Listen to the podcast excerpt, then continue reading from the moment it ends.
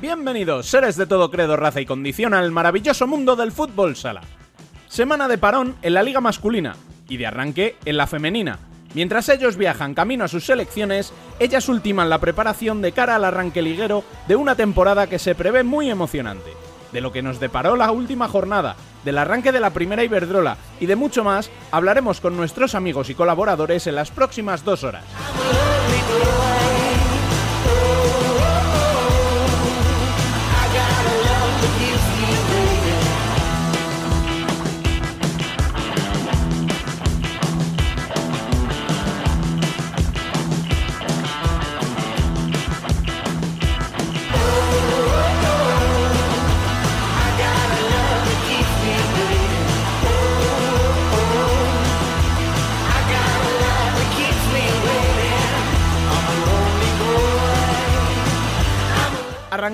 No sin antes recordar que si queréis estar al día de todo lo que sucede en el mundo del fútbol sala, podéis seguirnos en nuestras redes sociales, leernos en nuestra web, vernos en YouTube y charlar con nosotros en nuestro canal de Telegram. Al habla, una semana más, Rubén Robles. Sed todos bienvenidos a Futsal Corner, una visión global del fútbol sala.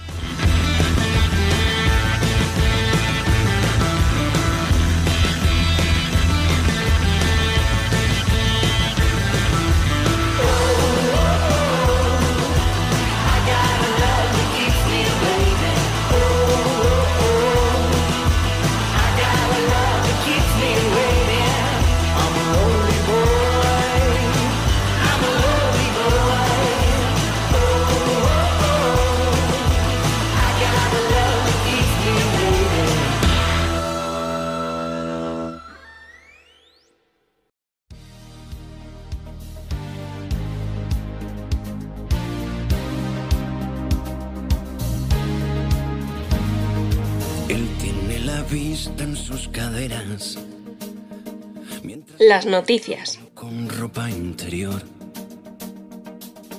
baila contra luz de la persiana que la baña haciéndole un traje de sol.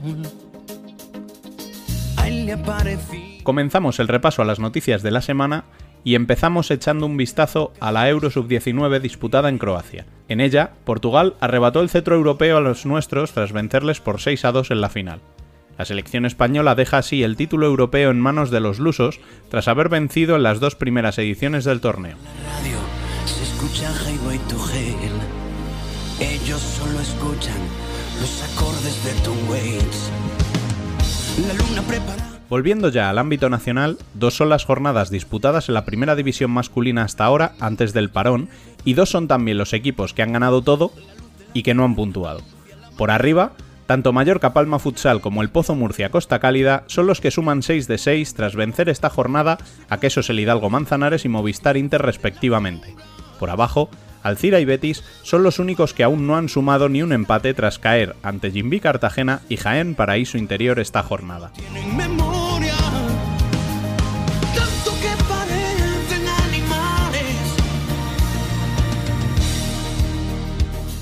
Como decíamos antes en la intro, este fin de semana arranca la primera Iberdrola con choques tan interesantes como un Burel Apoyo, segundas contra terceras del año pasado, y un derby madrileño entre Alcorcón y Futsi con olor a revancha tras la final de la Copa de la Comunidad de Madrid del pasado fin de semana. Los dos reprimientos y las ganas. Como si él fuera un alumno más. Y como decíamos también, la selección absoluta masculina se encuentra ya concentrada preparando los dos primeros partidos de la ronda élite de la clasificación al Mundial de Uzbekistán 2024, en los que se medirá a la República Checa en Praga el viernes día 15 y a Italia el miércoles día 20 en Guadalajara. Y por los pasillos ni se miran al pasar.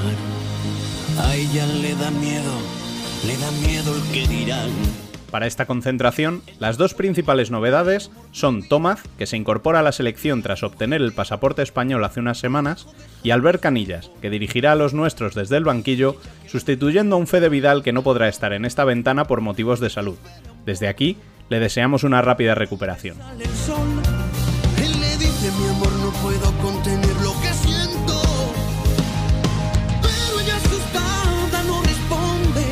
Y como habitualmente, tras las noticias, ya tenemos aquí a Dani Lop... ¿Dani? Papá, te han traído un paquete urgente. Gracias, Inés. A ver qué es esto. Me he tenido que ir. Ahí tienes el café de esta semana. No leas esto en directo que nos conocen. Bueno, esto ya no tiene arreglo. Así que aquí os dejo con Dani y Miguel Hernández, entrenador de Shota. last.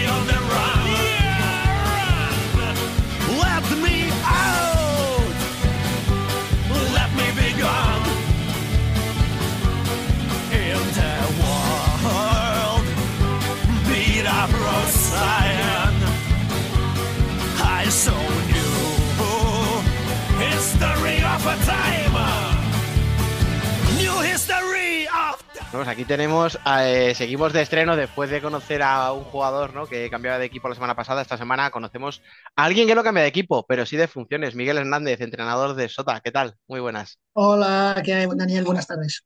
Eh, ¿Cuántas veces te habrán presentado como el nuevo entrenador de Sota? ¿Cómo te habrán preguntado por el cambio este ¿no? de rol? ¿Por dónde empiezo que no, que no haya empezado ya todo el mundo? ¿Qué puedo hacer para no ser topicazo? No, vamos a ver, es normal, ¿eh? También es normal y hay que darle naturalidad y es lo que estoy intentando dar en estas primeras semanas de, que estoy en el cargo, ¿no? Darle normalidad, que la gente, pues eso, al final son 20 años, es la figura de Imanol en un club, pues pequeño y que, bueno, y que tiene una repercusión, ha sido como un tsunami, vamos. es un tsunami que te ha pillado a ti en la orilla, ¿no? Sí, bueno, medio preparado, me ha pillado con bañador, con un flotador, vale, y, estamos, estamos adaptándonos a la nueva situación, sí. Oye, em, vamos a empezar un poquito, ¿no? Por, por contar un poco cómo fue la, la intrahistoria, ¿no? De, de, decir, oye, que tienes que dar este paso al frente. Yo no sé si surge de Imanol, si era algo que ya estaba hablado desde hace años, si es el club, Tatono, no sé, ¿cómo, cómo surge un poquito todo esto?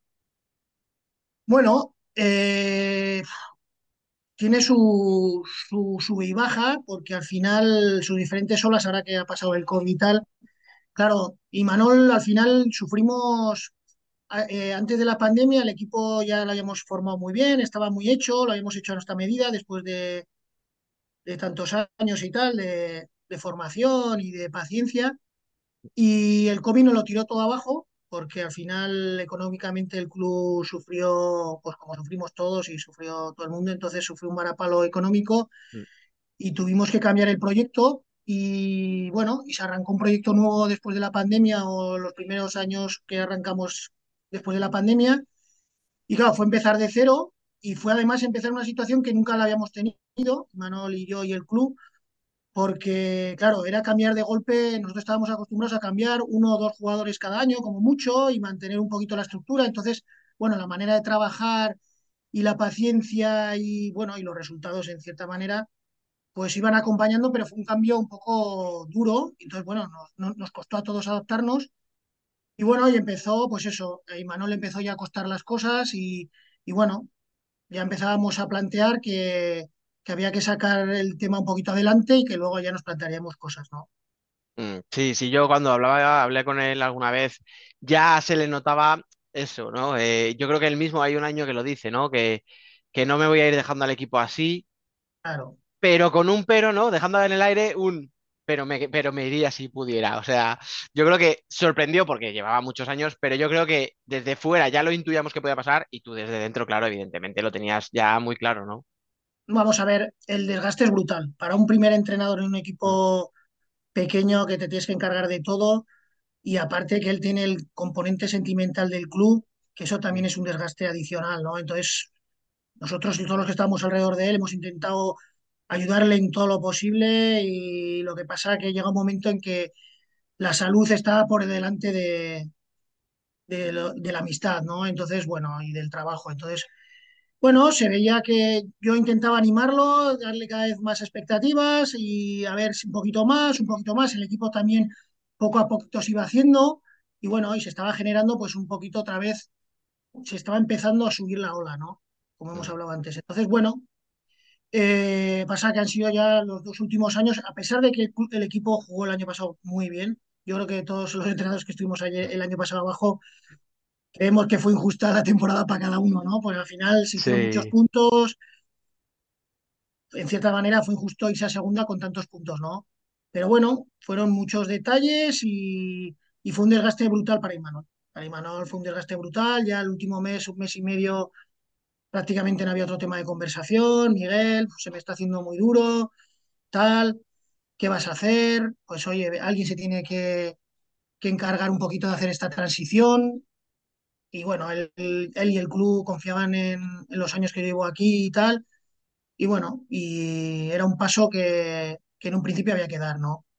Mm, A ver, es que claro, quien no te conozca o quien no consiga Sota, etcétera, puede pensar que, pues este hombre no, da- no, no, es que tú llevas desde el año 2000, si no me equivoco, o sea, llevas 23 años como preparador físico, luego preparador y segundo entrenador, o sea, es que si alguien conoce esa casa, aparte de los Arregui, es que eres tú. Sí, bueno, y se generan al final, todos nos hemos echado novia juntos, todos hemos salido juntos, todos nos hemos casado, todos hemos ido a los bautizos de los hijos. Al final son 20 años en los que lo que te digo es un club muy familiar, es un club pequeño y bueno, y los jugadores también se busca que tengan una empatía y, y un compromiso con el club. Entonces, claro, todos nos estamos muy involucrados en el club Y bueno, y sí, claro, son 20 años en los que lo ves todo y encima hemos vivido todo, momentos muy buenos, espectaculares, momentos más difíciles, pero bueno, tenemos todo ese, todos ese gen de, de Osasuna Magna Sota, ¿no? Oye, eh, a veces tendemos, ¿no? O se, tiende en general a infravalorar la, la figura del segundo entrenador. Yo sé que dentro del club, evidentemente, eh, ni de broma, vamos, pasaba eso contigo. Pero sientes ahora que has dado ese paso al frente para el gran público, que, que, pues eso, que te llamamos más para entrevistas, Sí, que, sí, que, que sí. te paran más, que los No, jugadores a lo mejor pararme, incluso te miran con otra cara, los, los veteranos. No, bueno, al final un segundo entrenador también tiene una relación especial con los jugadores diferentes a la del primer entrenador, de todo, de formación, un poquito de, psicólogo, un poquito de, animar o de apretar cuando uno empieza a bajar un poquito los brazos. Entonces, bueno, no, lo que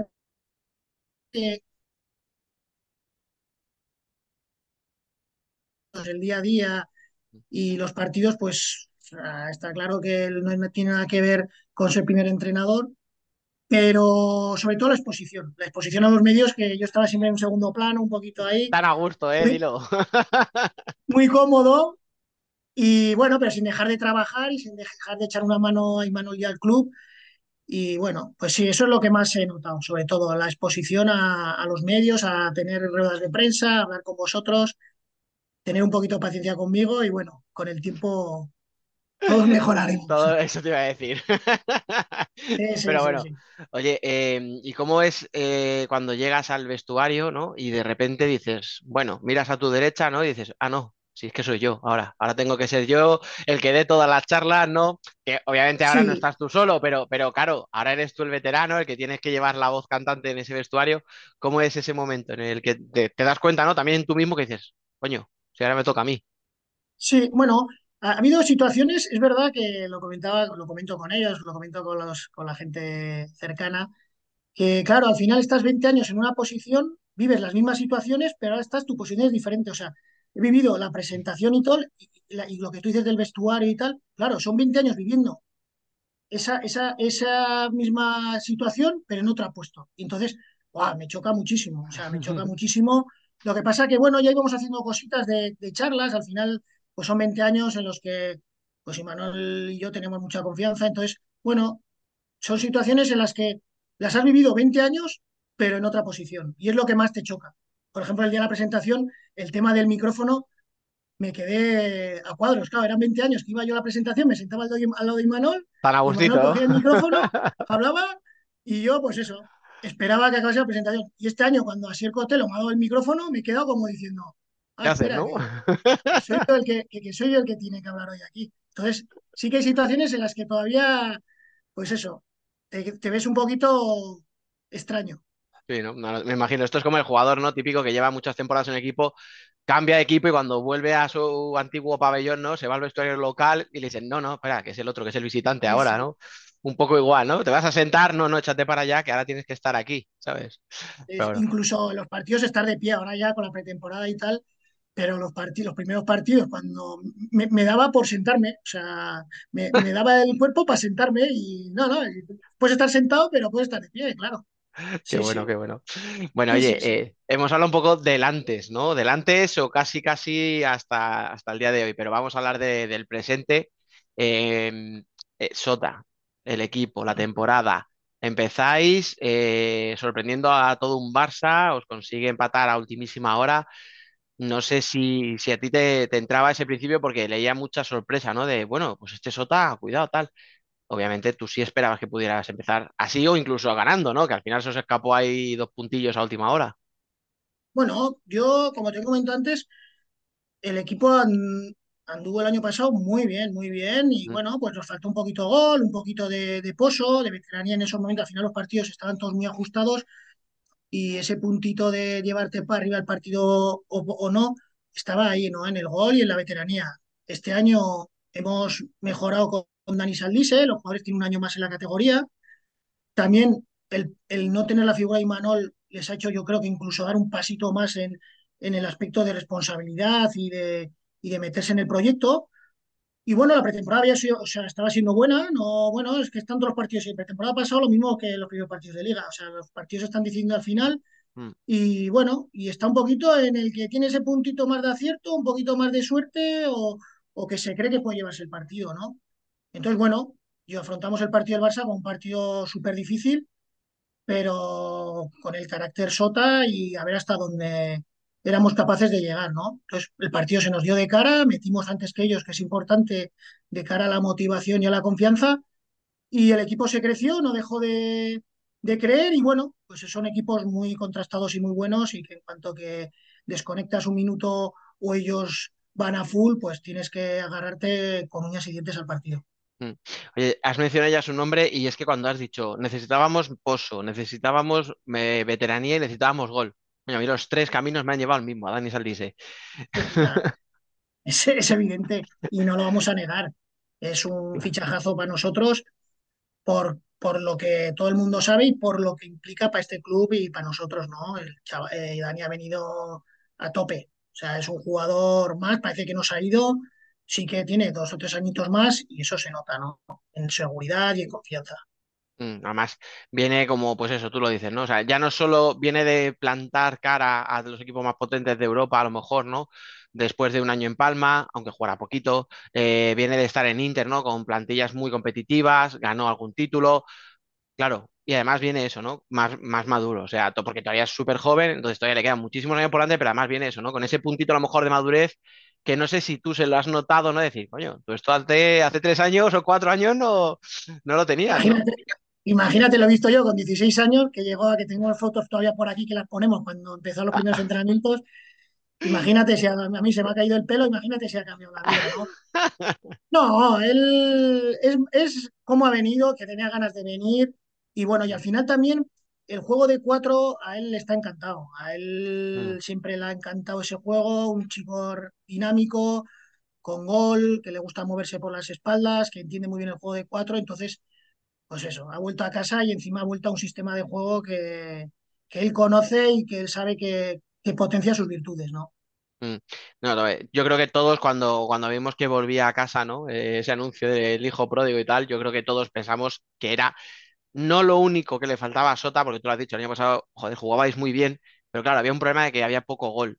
Y yo no sé si todos más o menos, cuando vimos esa, esa vuelta dijimos, bueno, ahora ya tiene un poquito más de gol Sota. Yo no sé si también, si tú eh, tienes como esa asignatura pendiente, ¿no? Más clara, la de, la de mejorar de cara a puerta, o ves más cosillas, ¿no? También que digas, bueno, sí, esto, está, esto hay que mejorarlo, pero además, Sí, bueno, vamos, es que era evidente, somos un equipo en formación mm, y vamos llegando a temas defensivos, con errores puntuales, pero bueno, pero sí es verdad que nos estaba faltando pues lo que tuvimos el otro día con el Barça, que, llegamos, llega Dani, ya habíamos fallado algún antes, pero llega y te pones por delante de ellos. Entonces, bueno, pues siempre te da ese puntito de confianza. Eh, al otro equipo también dice, oye, pues esto nos han chu- enchufado uno, hay que ponerse las pilas, ¿no? Entonces, bueno, se ve de otra manera, se ve de otra manera y todos tenemos un añito más de, de- de experiencia, todos los, los Tony, los Junior, los Jonas, los Fabio, los Asier, bueno, Asier ya uno más, ya, ya es, es uno más me refiero que, Sí. que la gente que estaba más justita de, de- de experiencia, pues ya tiene un añito más y bueno, y eso se ve reflejado en el equipo. Entonces, yo ya te digo una cosa, yo firmo ahora mismo llegar tantas veces, las mismas veces que el año pasado, Mm, que dos pues este veces van a entrar más, lo seguro. mismo. Y entonces, bueno, pues ya las enchufaremos, ya te digo, si tenemos alguno más que tiene más, más gol, más los demás que apretaremos un poquito más o tendremos más acierto, más confianza, pues yo creo que el equipo dará un pasito para arriba. Mm. Y ahora te voy a preguntar por otro veterano, pero que este ahora mismo no está dentro, está fuera, ¿no? Una decisión que hay, hubo hay gente que a lo mejor no entendió muy bien, que es la de la de Martín, la de Palote. ¿Cómo es ahora el día a día con él? Sabiendo que en algún momento no sé si va a dejar de ejercer de segundo tuyo, pero sí que va a entrar en la pista y ya, oye, ya la cosa no va a ser exactamente igual que, que hoy. ¿Cómo es eso? Bueno, es- ese, ese asunto que me estás contando, ese tema, lo, lo- lo- lo- lo hemos trillado, eso está claro. También soy, ahora mismo es una pieza importantísima para, para mí y para el equipo. Como ya dije en una charla con ellos, ya pasaremos ese río cuando toque pasarlo, ¿sabes? Ahora él tiene que, que centrarse en eso. Yo creo que bendito problema, porque será uno más a sumar. Yo ya llevaré pues cinco o seis meses en el puesto y será diferente a la situación que podía ser ahora con todo el tsunami de- del cambio, ¿no? Yo vi en una persona de confianza que, bueno, lo conozco igual que a Dani desde los 16 años, que siente esto como suyo y que encima sabe y tiene experiencia en esto. Y bueno, y se lo planteé, él dio un paso adelante súper importante y súper valiente. Y lo que, lo que te he comentado, o sea, ya nos tocará pasar ese río cuando toque. A día de hoy él está buscando recuperarse, le estamos ayudando para que se recupere, mientras está aportando el 200% de su capacidad para ayudar al equipo. Y bueno, ya te digo que, que eso es una de las cosas que no me preocupa ahora mismo. Sé que en el momento surgió, pues es un- las novedades y las cosas diferentes siempre chocan, yo creo que es normal, pero yo con toda mi confianza y con toda mi buena voluntad tomé esa decisión porque era de todo lo que se podía dar, era lo mejor. Y bueno, y vamos a ver, ¿no? Yo solo quiero que se recupere porque es un punto muy importante para el club y para él personalmente. Y bueno, ya llegará ese momento, lo tendré que sentar y tendrá que sentarse, creo yo, vamos, y no no habrá- Y no tendrás que decirle, ¿no? Como decíamos antes de las sillas, no, échate más para allá, que, que los jugadores vais, allí, no, aquí no.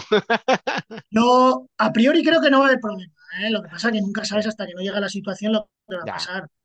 Pero no es momento, yo creo que, que sí, bueno, es momento, se puede hablar, oye, mira qué va a pasar y tal, pero ahora mismo es un tema que a mí no me preocupa lo más mínimo porque es lo que te digo. O sea, hay mucho trabajo, hay muchas cosas que hacer para cuando llegue el momento. Mm. Oye, ahora que has dicho, eso no me preocupa. Eh, hemos hablado, ¿no? A lo mejor, pues eso, de la preocupación que puede haber por la falta de gol o había, eh, de lo competitiva que es la liga, ¿no? Del presupuesto que se reduce. Aparte de todo eso, ¿qué es lo que más te preocupa a ti de cara a la temporada? Esto que te quita el sueño, que das vueltas ahí en la cama, que dices, uff, no, bueno, la liga es muy competitiva. El tema es como todo, eh, como es en el deporte y el fútbol sala en particular, las dinámicas. O sea, nosotros hemos empezado bien, pero hay que mantener la dinámica porque esto es muy largo y bueno, y estamos en lo siempre, te metes en una mala dinámica o, o no aciertas en ciertos partidos y lo que pasó el año, a final del año pasado nos salvó en gran medida el, el grupo, ¿no? El que al final el grupo era fuerte, estábamos unidos, sabíamos que íbamos a sufrir y eso es lo que nos mantuvo, entre comillas, a flote, ¿no? Y yo creo que los equipos que se salvaron también. Entonces, pues eso es lo que me preocupa. Más que me preocupa es las, las malas dinámicas, intentar cortarlas lo mejor y lo más rápidamente posible, porque al final el deporte se van a dar malas dinámicas. Esto es muy largo, somos equipos, pues eso, pequeños, humildes, y hay que afrontar esas malas. Cuando las cosas van bien es fácil. Es lo, como no sé quién decía, que lo mejor es no tocar nada. Si las cosas van bien es mejor no tocarlas. Entonces, bueno, cuando las cosas van bien hay que dejarlas fluir y lo que hay que estar es preparados para cuando las cosas no salen como uno quiere o uno desea, ¿no? Mm. Oye, el año pasado sufristeis, pero conseguisteis la permanencia este año, pues eso, ¿no? Con la incorporación de Dani, con, ese añito, ¿no? Que dices de más que de los que ya estaban. Eh, ¿se puede aspirar a algo más que a la permanencia o ves para arriba lo que hay por- con esos bichos, esos presupuestos y dices, imposible? Bueno, nosotros mm, eh, cuando tenemos un presupuesto mayor y estábamos jugando por cosas más importantes, no hemos sido un club tampoco que se ha fijado en los presupuestos de los demás. Somos, vamos día a día, semana a semana, nosotros nos pondremos en el sitio que merezcamos, nos ganaremos lo que nos merezcamos y lo que vamos es ir a tope cada semana entrenando y cada fin de semana. Entonces, yo creo que ahora no son momentos de hacer cuentas, ahora es momento de jugar cada partido a tope y llevarse los puntos, los máximos puntos posibles y llegará el momento en que, bueno, ojalá que sea para, para ser, para estar peleando por cosas más bonitas o, o más ambiciosas, ¿no? Pero nosotros tenemos que partir día a día. Hemos empatado con Barcelona un puntito, que es uno más. Ahora vamos a Valdepeñas, allí intentaremos también rascar los tres puntos o lo que nos merezcamos y seguir así hasta que lo que te digo, después al final de la primera vuelta, pues ya veremos dónde estamos. Entonces, bueno, pues te puedes plantear, oye, venga, chicos, vamos a tope, porque eso sale natural. Si el jugador va sacando puntos, el jugador quiere estar lo antes posible. Encima de la situación que venimos, lo que tendemos, tendemos es a, a estar lo antes posible, lo más tranquilos posible. Vale, pues, Entonces, yo creo que todos los equipos de abajo lo que queremos es sacar lo más rápidamente posible los puntos y luego, bendito problema como tendremos. tú, tú lo que le puedes decir a los jugadores es decirle, mira, a mí no me des disgusto si yo ya cal- calvo Ah, ya estoy, o sea, el problema lo tenéis vosotros, que sois jóvenes. Yo más pelo no voy a perder, ya te digo. Bueno, oye, que vamos a ir acabando. Ay, perdona, que se me había cortado. Dime. no, que estamos un equipo muy ambicioso y bueno, y Y lo que hemos sido, eso sí que no, yo eso es lo que no voy a perder de este club. O sea, la Mm. ambición, el sentimiento de pertenencia y el compromiso. O sea, el Sota en ese aspecto va a ser el mismo. O yo voy a procurar que ese legado no se pierda. Entonces, bueno, bendito problema que después, oye, hemos tenido la suerte de vivir momentos muy dulces y muy bonitos que por qué no se volvemos a repetir, ¿no? Estamos cambiando el ciclo, la liga está durísima, yo creo que va a ser durísima, pero bueno, oye, habrá que, que luchar, como todo el mundo en la sociedad y todo el mundo en su puesto, pues nosotros encima hacemos lo que nos gusta además, pues oye, pues daremos el 200%. Pues mira, me voy a quedar con ese mensaje positivo, ¿no? De, de- de- de pelear, porque creo que es un buen final, ¿no? Eh, al final, y por lo que hemos conocido de Sota de todos estos años, sabemos que, que es el, el objetivo de Sota siempre, o sea, competir hasta el final, no rendirse, sabemos cómo, cómo sois como club, sabemos cómo sois como personas, casi podríamos decir, ¿no? Por, por todos los años que llevamos siguiéndoos. Así que no te puedo decir mucho más, que muchas gracias por pasarte, que muchísima suerte y bueno, que ya lo siento, pero te vamos a seguir dando el coñazo porque ahora mismo es lo que te toca. Muchas gracias, Daniel, por contar conmigo y bueno, ya me conoceréis, estoy para lo que, para lo que necesitéis. Y soy un, flipado, como decía Imanol, del fútbol sala. Y entonces, bueno, pues todo lo que sea dar valor a nuestro deporte, que tiene muchísimo, pues aquí estamos.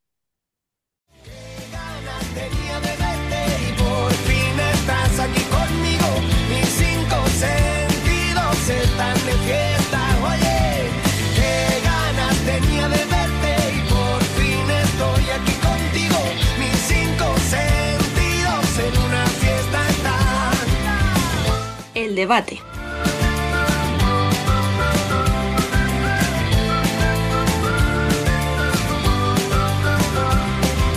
Bueno, pues tras el café, vamos ya con el debate masculino en el que Dani nos vuelve a dejar solitos, nos deja huérfanos.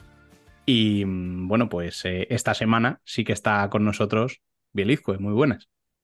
Muy buenas, ¿cómo va? Nos hemos puesto de acuerdo, Dani y yo. eh, tenemos que sacarlo a la luz. Nos llevamos mal y hemos decidido no coincidir eh, en el podcast y tenemos esta especie de custodia compartida con este programa. Vale, ya, ya decía yo que algo de esto había. No, no podía ser casualidad que, que estuvierais entrando una semana cada uno.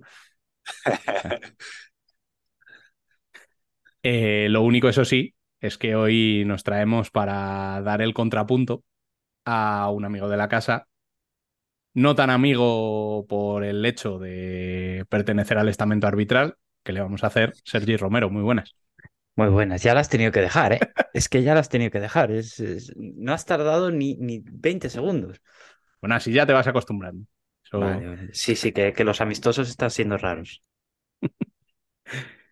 Bueno, eh, pues eh, me gustaría empezar a desgranar un poquito lo que hemos visto en estas dos jornadas desde la propia clasificación. Vamos a ver si es casualidad o no es casualidad lo que estamos viendo de algunos de los equipos, pero de momento los dos únicos equipos que han ganado los dos partidos han sido Mallorca Palma Futsal y el Pozo Murcia Costa Cálida. Bien, ¿qué podemos decir sobre ellos? Bueno, yo hago un repaso por encima de los dos. Del Pozo, eh, estamos acostumbrados a que por mucho que hagan un gran verano a nivel de contrataciones, siempre terminamos esperando el momento en el que decepcionen o no den con, con lo esperado. Y creo que en estos al menos dos partidos de, de temporada, que sabemos que es poco, no, o sea, no se pueden sacar conclusiones. Eh, y más con las dinámicas que veremos esta temporada, con los múltiples parones por selecciones que tenemos. Mm, pues sinceramente me sorprendió el primer partido por lo enchufados que, que empezaron y lo rápido que, eh, dicho por palabras de una víctima de, suya, que fue Cabanillas con su Betis, que dijo que, que, daba miedo desde el pozo. Eh, y ayer, bueno, este fin de semana lo hemos visto contra Inter. Eh, si no llega a ser por Jesús Herrero, mm, el marcador hubiera sido bastante más abultado. Y, y luego, por destacar algo del partido, la capacidad o la mentalidad de empezar un partido en el que estabas, estabas creando las ocasiones, se te ponen por delante eh, pero al final eh, eres capaz de, dar la vuelta al marcador. Y con Palma eh, eh, no creo que sea similar, pero sí que durante esta pretemporada se han despertado muchas dudas o eh, se esperaba lo peor o se esperaba debacle después de, de ganar la Champions y de la desbandada que ha habido de jugadores importantes. Eh, pues al final dos victorias. O sea, creo que muy pocos lo hubieran dicho, pero creo que también esas críticas o esas dudas que se despertaron en la pretemporada no, no estaban mmm, contextualizadas o no, no se sabía toda eh, lo que rodea al equipo. O sea, yo lo ha repetido en varias ruedas de prensa, eh, que ha tenido entrenamientos en los que eran seis jugadores y el portero. O sea, ya me dirás que entrenas así y cómo compites así. Eh, entonces, de hecho, ayer también se vio en el eh, o este fin de semana se vio contra Manzanares en la defensa del juego de 5. Es que no hay ningún tipo de, eh, de defensa decente. O sea, no, no es una. no se ve al equipo aún unido, porque esta ha sido. Esta semana de entrenamiento previa a la de la jornada 2 ha sido la primera en la que ha tenido a todos los jugadores disponibles, sin contar a Gordillo, que en breves va, a unirse al grupo. Entonces ha sido una pretemporada complicada por problemas burocráticos, lesiones, jugadores que no llegan en forma, como Vilian y, Rómulo, que en los entrenamientos mmm, se ahogaban o se lesionaban. Y, y, nada, pues contra la semana pasada no puedo hacer el análisis, pero Sergi también podrá hablar un poco ahora de ello con ese enfrentamiento, esa victoria contra Industrias, con un estilo muy poco palma o a lo que nos tenía acostumbrados en estas temporadas palma. Eh, jugando a, a, hacer daño como equipo pequeño, podríamos decir, a que la estrella fue Barrón y a hacer daño con a balón parado y con lo que pudieran obtener. Y ayer una victoria necesaria, yo creo que para calmar lo que se había generado durante la pretemporada. Es más, es que creo que ese, ese partido de, de la primera jornada es lo mejor que le pudo venir a Palma salvar los muebles esa primera jornada para la segunda ya que no crearan tempestades, porque ese partido era para perderlo. Lo lógico sí, sí, es que además... ese partido se hubiera perdido. Pero sí, sí. al final tienes esa suerte, tienes a Barrón, que joder, que es un porterazo, y salvas los muebles, pues ya, ya la segunda jornada, ya con más gente disponible, ya lo encaras de otra manera. Bueno, lo hemos hablado muchas veces, ¿no? Que los equipos que quieren considerarse grandes tienen que ganar los partidos que dominan, que y también en los que Esos. lo pasan mal. Y es- ahí, ahí es cuando se nota la diferencia de, de un equipo grande a, a uno que no lo es. Porque no es porque tengas a Barrón, es porque tienes a Barrón, porque la estrategia te salió bien, porque no, no generaron tanto. No generaron tanto. Lo, lo que, lo que generó Palma lo metió. Esa es, la diferencia es esa. Y por destacar algo del partido de ayer, en plan sí que se está viendo, pues lo que os comentaba antes, que es un equipo que aún no está, no sé, los jugadores no se conocen, eh, pues que faltan eso, minutos de entrenamiento, minutos de juego, de saber, eh, pues mm, si está encarando este jugador, eh, le espero en el segundo palo, me ofrezco por delante. Eh, pues estas cosas, mm, simplemente paciencia y ahora estas dos semanas de, bueno, esta semana y media de parón eh, será importante y además en este parón, si no voy mal, solo se marchan, eh, si no voy mal, creo que solo Bruno, y eh, Bruno Gómez, Chaguiña, Biliar no estoy seguro. El que eh, sí que sé que no va porque ha renunciado a ir con la selección es Moslem que volvió a demostrar este pasado fin de semana que pues esa mm, calidad que tiene o ese poderío físico para conducir el balón pegado al pie y marcar las diferencias, pues después de, no sé, muchos meses arrastrando un problema de una lesión y que le ha alejado de los eh, terrenos de juego y de, los momentos claves de la temporada, mm, pues ha renunciado a ir con la selección por, pues, por compromiso con el club. Hombre, hablábamos el año pasado a final de temporada que Palma le necesitaba, que era uno de esos jugadores que, que estaban marcados a, a llevar el peso del equipo, ¿no? Entonces, Sí, y además este fin de semana se vio, eh, porque creo que el pasado, no, es- no sé si llegó a debutar. Salar jugó en Santa Coloma, Sergi. No, no, no, no llego a jugar. Eh, pues eso, vimos a, los, a, a la triada de iraníes, que lo que os decía antes, que no, ahora mismo el equipo no se conoce o no, no tiene entrenamientos mm, o no acumula muchos minutos entrenados juntos y la opción más inteligente era jugar o meter en la misma rotación a estos tres iraníes que pues sí se conocen de, de la selección.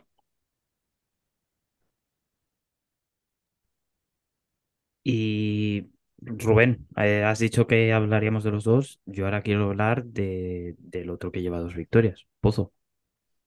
adelante. Me está dando la sensación de que al final voy a tenerle que darle la razón a Dani y no me gusta. Que este Queda año sí.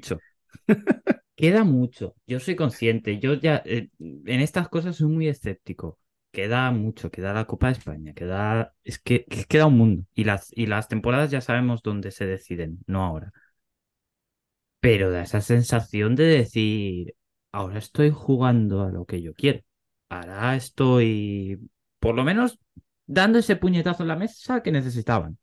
Luego ya, pues, pasarán las cosas que pasen. Pero por ahora, lo que se está viendo es eso. Y me sorprende, no te voy a engañar. A ver, a mí sorprenderme, lo que se dice sorprenderme, no me sorprende. Han No, fichado mucho y muy bien. y muy bien, pero Pozo ya sabemos de dónde venía y fichando igual de bien temporadas anteriores. A, a eso, por eso me sorprende, no por el hecho de que, hostia, ha fichado bien y funciona. Pues con cualquiera que dice, pues es lo lógico, ¿no? Se han fichado tan bien. Pero es eso. A ver, yo A ver, ayer yo por que- momentos, eh, perdona bien un segundo, No, no. por momentos vi, vi a Pato eh, de- desgañitándose.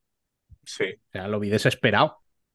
Porque es que no, no acababan de encontrar la forma de hacerle daño al pozo. Hmm. El gol llega en una jugada aislada, eh, en una genialidad de que un golazo desde la banda. eh, y llega desde un pase de Corpela desde su campo. O sea, me refiero, no es una jugada trenzada, no es. Y la sensación del resto del partido fue que, que, bueno, que el Pozo había encajado el primero, pero que lo que venía o lo que estaba más cerca era el empate y luego después el, el 2-1 del Pozo, que no el 1-2 de Inter.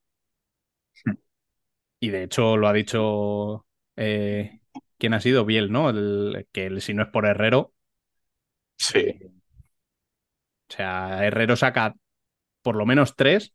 Hay una que le saca Sí. con el pie, eh, que me recordó a la de Casillas en el Mundial de Sudáfrica, a Gadella, que, que era de gol. O sea, entonces cuando el mejor de tu equipo es el portero, mm, lo habitual, lo habitual es que lo pierdas, como decía Sergi antes del partido de Palma, ¿no? tal cual. Pero bueno, o sea, la verdad es que el Pozo ayer hizo, hizo un muy buen partido. Eh, hablamos de ayer porque lógicamente estamos grabando en domingo como siempre. Eh, vamos a dejarlo, vamos a dejarlo claro, ¿vale? Y, ya digo que, que parece, parece, yo ya se lo dije la semana pasada a Dani, pero tiene pinta de que este año el Pozo eh, tiene ganas de callar unas cuantas bocas. Claro, yo por eso tampoco en la jornada 1 yo me vine muy arriba a decir, vale, joder, un partido puede meter siete goles, eh, yo qué sé, cualquier equipo en un día de estos que te sale todo, pues mete siete goles. Pero ya el eh, ir con tanta solvencia con un equipo como, como Inter, ya decías, bueno, cuidado que esto ya pare- parece que va un poquito más en serio. Pero sigo siendo escéptico, ya sabemos dónde se deciden los títulos. Ahí va a ser el... ¿Ha llegado a la final y ha estado a punto? Entonces ya podemos hablar de, bueno, ahora parece que Pozo está. Ahora lo que parece es que Pozo está volviendo. Vamos a ver cómo va la liga regular. Ahí está. O sea, lógicamente, eh, acabamos de empezar, son dos jornadas, estamos un poco mm, reaccionando Por eso a parece que lo que hemos visto en estos eso. dos partidos, pero, Ahí está. pero tiene buena pinta, Sí. pinta bien. Eh, Biel, no sé si quieres decir algo más sobre, sobre el pozo. Sí, que si además vemos eh, el resto de equipos o em, tanto con lo que hemos hablado en estos tres programas como en lo que se ha publicado en la revista o en la guía que hemos hecho, creo que todos tenemos claros que Barça es el rival a batir, no con la misma diferencia eh, respecto al resto de la que hablábamos en años anteriores, sobre todo porque ya vimos el año pasado que tampoco fue excesivamente sobrado. Mm, podríamos decir que excepto en las competiciones nacionales, quitando la Copa de España, em, y este año además tiene un, jugador menos, con toda la plantilla un año mayor que el año pasado. Entonces se supone y ya se está viendo que mm, ya, ya, pierden a Cerrado para este inicio de competición, se han visto forzados a traer a Les de Italia. Mm, no les veo tan superiores al resto. Y si hablamos de alternativas a este Barça, yo creo que el, mm, inmediato es el Pozo, por necesidad mm, de club o histórica y por esta oportunidad que tienen de, de arañarle los títulos a los que se supone que Barça es el candidato. Sí, totalmente de acuerdo. O sea, en Sí. principio, si el Barça falla, eh, los que tienen que estar ahí al acecho mm, Es- deberían ser los que han estado ahí Siempre, en años claro. anteriores, que han sido Palma y el Pozo. Y si Palma hemos dicho que quizá todavía le falta un poquito de rodaje a una plantilla relativamente nueva, Nueva. pues lógicamente tiene que ser el Pozo el que dé ese paso adelante. ¿no? Bueno, en el segundo grupo eh, voy a englobar a todos aquellos equipos que, que ya conocen lo que es ganar en esta liga. Tenemos desde el tercero, que es Jim B, hasta el noveno, que es Quesos Hidalgo Manzanares. En dos jornadas es una buena noticia poder decir que ya tenemos nueve, nueve equipos eh, que tienen tres puntos ¿no? en su casillero. Hombre, si hablamos de sobre todo este grupo, eh, el que más me sorprende o el que más nos sorprende igual es Córdoba. Y, y a lo mejor la gente dice, pero si también está Peñíscola ahí. Pero Peñíscola no diré que está cumpliendo las expectativas o que tampoco quiero quitarle mérito a lo que está haciendo, pero sabíamos que venía de un bloque muy compacto en segunda división, que lo ha mantenido, que saben, o sea, que prácticamente no cambiaron nada al equipo que tenían el año pasado en segunda división, que arrasó. Entonces tampoco sorprende tanto esto. Eh, de Córdoba sí. En Córdoba ha habido muchos cambios y mm, acudiendo a mercados atípicos, como suele hacer Córdoba, y la verdad que me sorprende. si hablamos, o para mí la sorpresa en lo que va de dos jornadas creo que es Córdoba. No, no esperaba tanto, o no esperaba este rendimiento y al, estas dos jornadas. Si antes decía que De Palma creo que la mejor versión.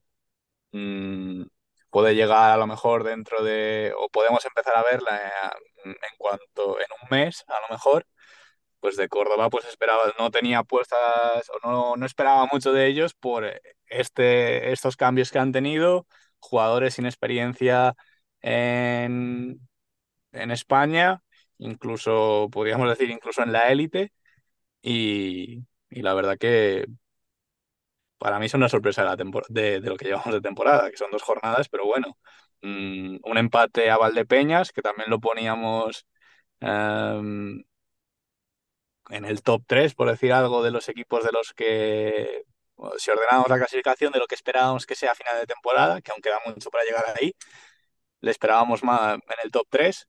mm, también ha- haciendo fichajes potentes y de mucho renombre. Y luego esta victoria en la segunda jornada contra Noya, que creo que se nos ha caído un poco respecto a la pasada temporada. Sí, lo de, lo de Córdoba, tengo que decir que a mí también me ha sorprendido mucho, porque es, es de esos equipos que tú viendo dices, "Uf, no confío, no lo veo. Es que creo que en los grupos que, que puedo tener hablando de fútbol sala, la palabra que más se repetía con respecto a los fichajes de Córdoba era random. Sí, random, o- Sí. yo, yo ya simplemente en plan, no lo veo, y esto no lo veo. O sea, que, que sí que es cierto que, que puede ser quizá eh, la mayor sorpresa el verles ya con una victoria a estas alturas. Sí, es, es- ya te digo, yo en mi cabeza era, era uno de esos equipos que ya ponía a decir, bueno, que si no bajan, pues, eh, que es muy pronto, pero que se pueden dar con un canto en los dientes, pues solo, solamente por cómo se han movido en, el mercado y tal, que, luego tienen un buen entrenador, que si consigue juntar las piezas, eh, bueno, lo que el Frankenstein que ha estado haciendo eh, Manuel Arregui durante todos estos años, ahora mismo es lo que, man- es lo que le ha pasado a Córdoba, ¿vale?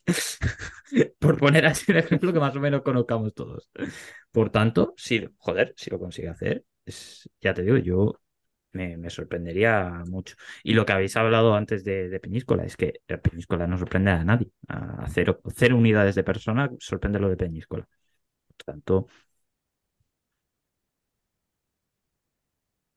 Sí, yo quizá ya digo que, que realmente eh, queda mucho por ver y Córdoba, pues no creo que vaya a estar ahí toda la temporada, no lo creo.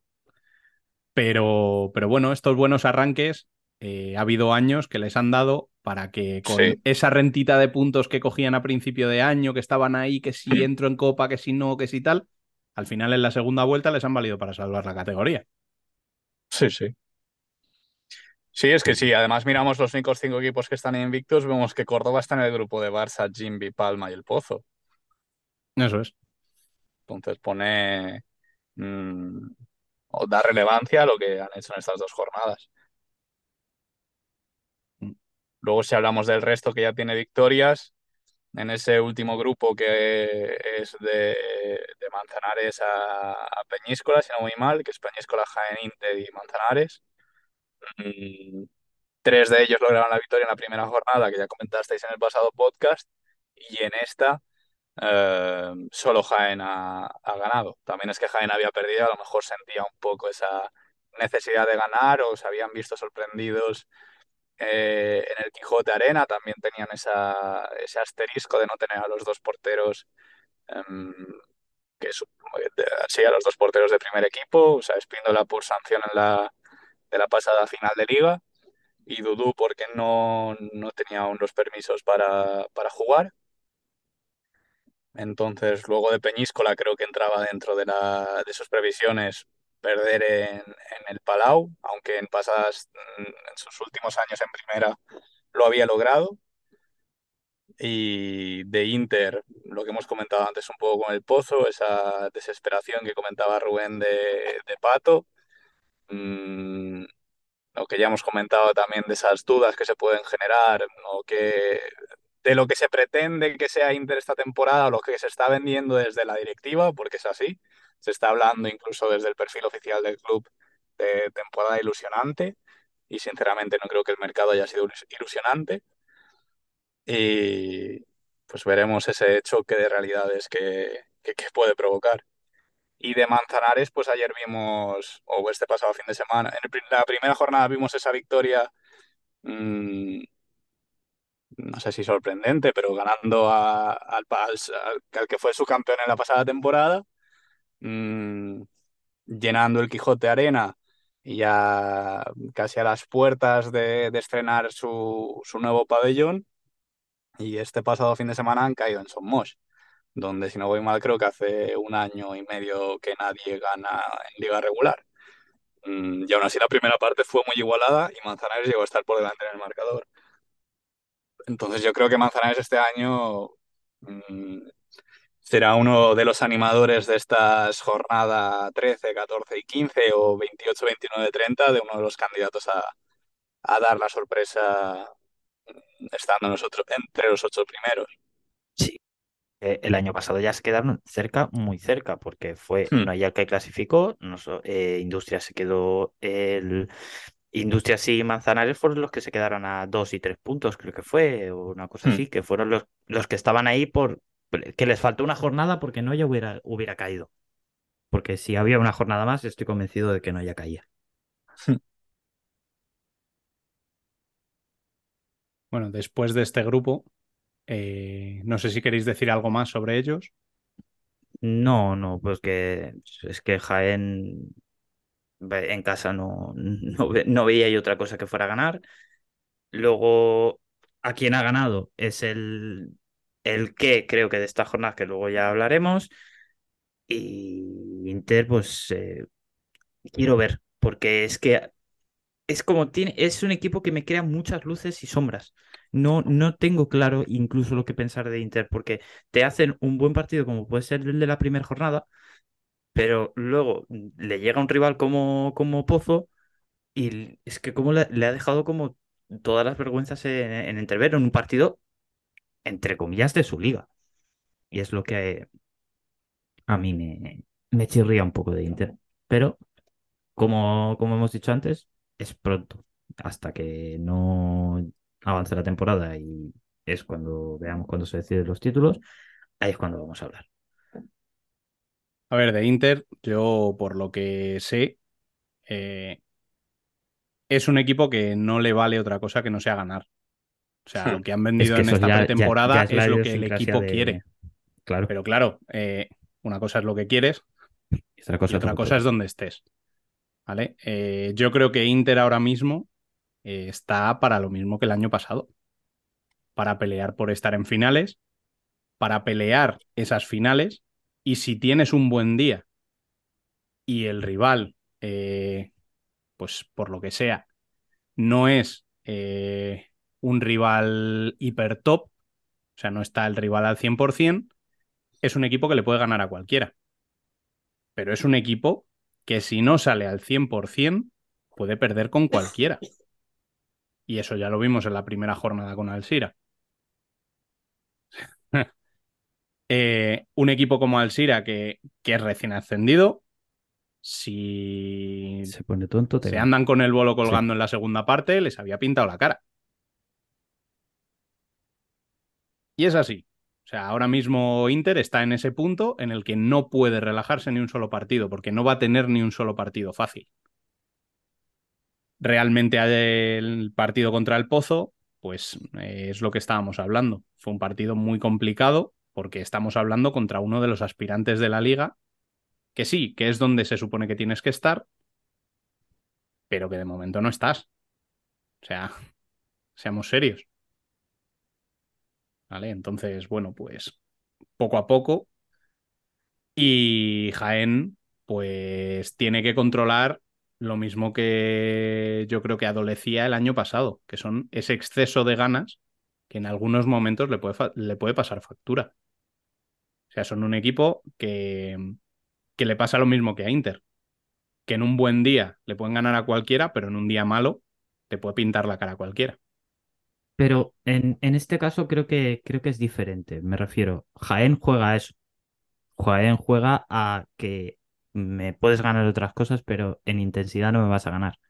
Y si Jaén le falta de eso que tanto, mm, tanto le gusta, que es a intensidad no me ganas, si Jaén le quitas esa intensidad, la cosa se complica. Porque ya si entras a juego y tal, eso es, es batallas que Jaén puede perder. Pero es que Inter no es eso. Inter lo que busca no es te voy a ganar por, por, por huevos, te voy a ganar pues porque juego mejor, porque yo que sé, tengo mejores jugadores, XXX. No te voy a ganar porque tengo más huevos y tengo más mm, perseverancia. Son, son dos cosas distintas, pero que al final llegas a lo mismo, que si no estás al 100%, son equipos que no van a, no van a ganar. Cada uh, equipo lo interpreta a su manera, pero al final llegas a lo mismo. Bueno, lo dicho, eh, en el siguiente grupo de equipos que tenemos en la clasificación, tenemos aquellos que ya conocen lo que es puntuar, que ya han sumado como mínimo un empate, que van desde el décimo hasta el decimocuarto, desde Xota hasta Rivera Navarra, pasando por Viñalbal y Valdepeñas, Noya y tu industria, Sergi.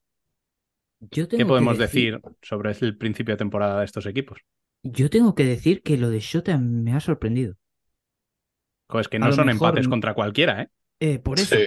eh, que no, es algo que, que dices, por lo menos dices, ostras, eh, wow, no, no es lo mismo.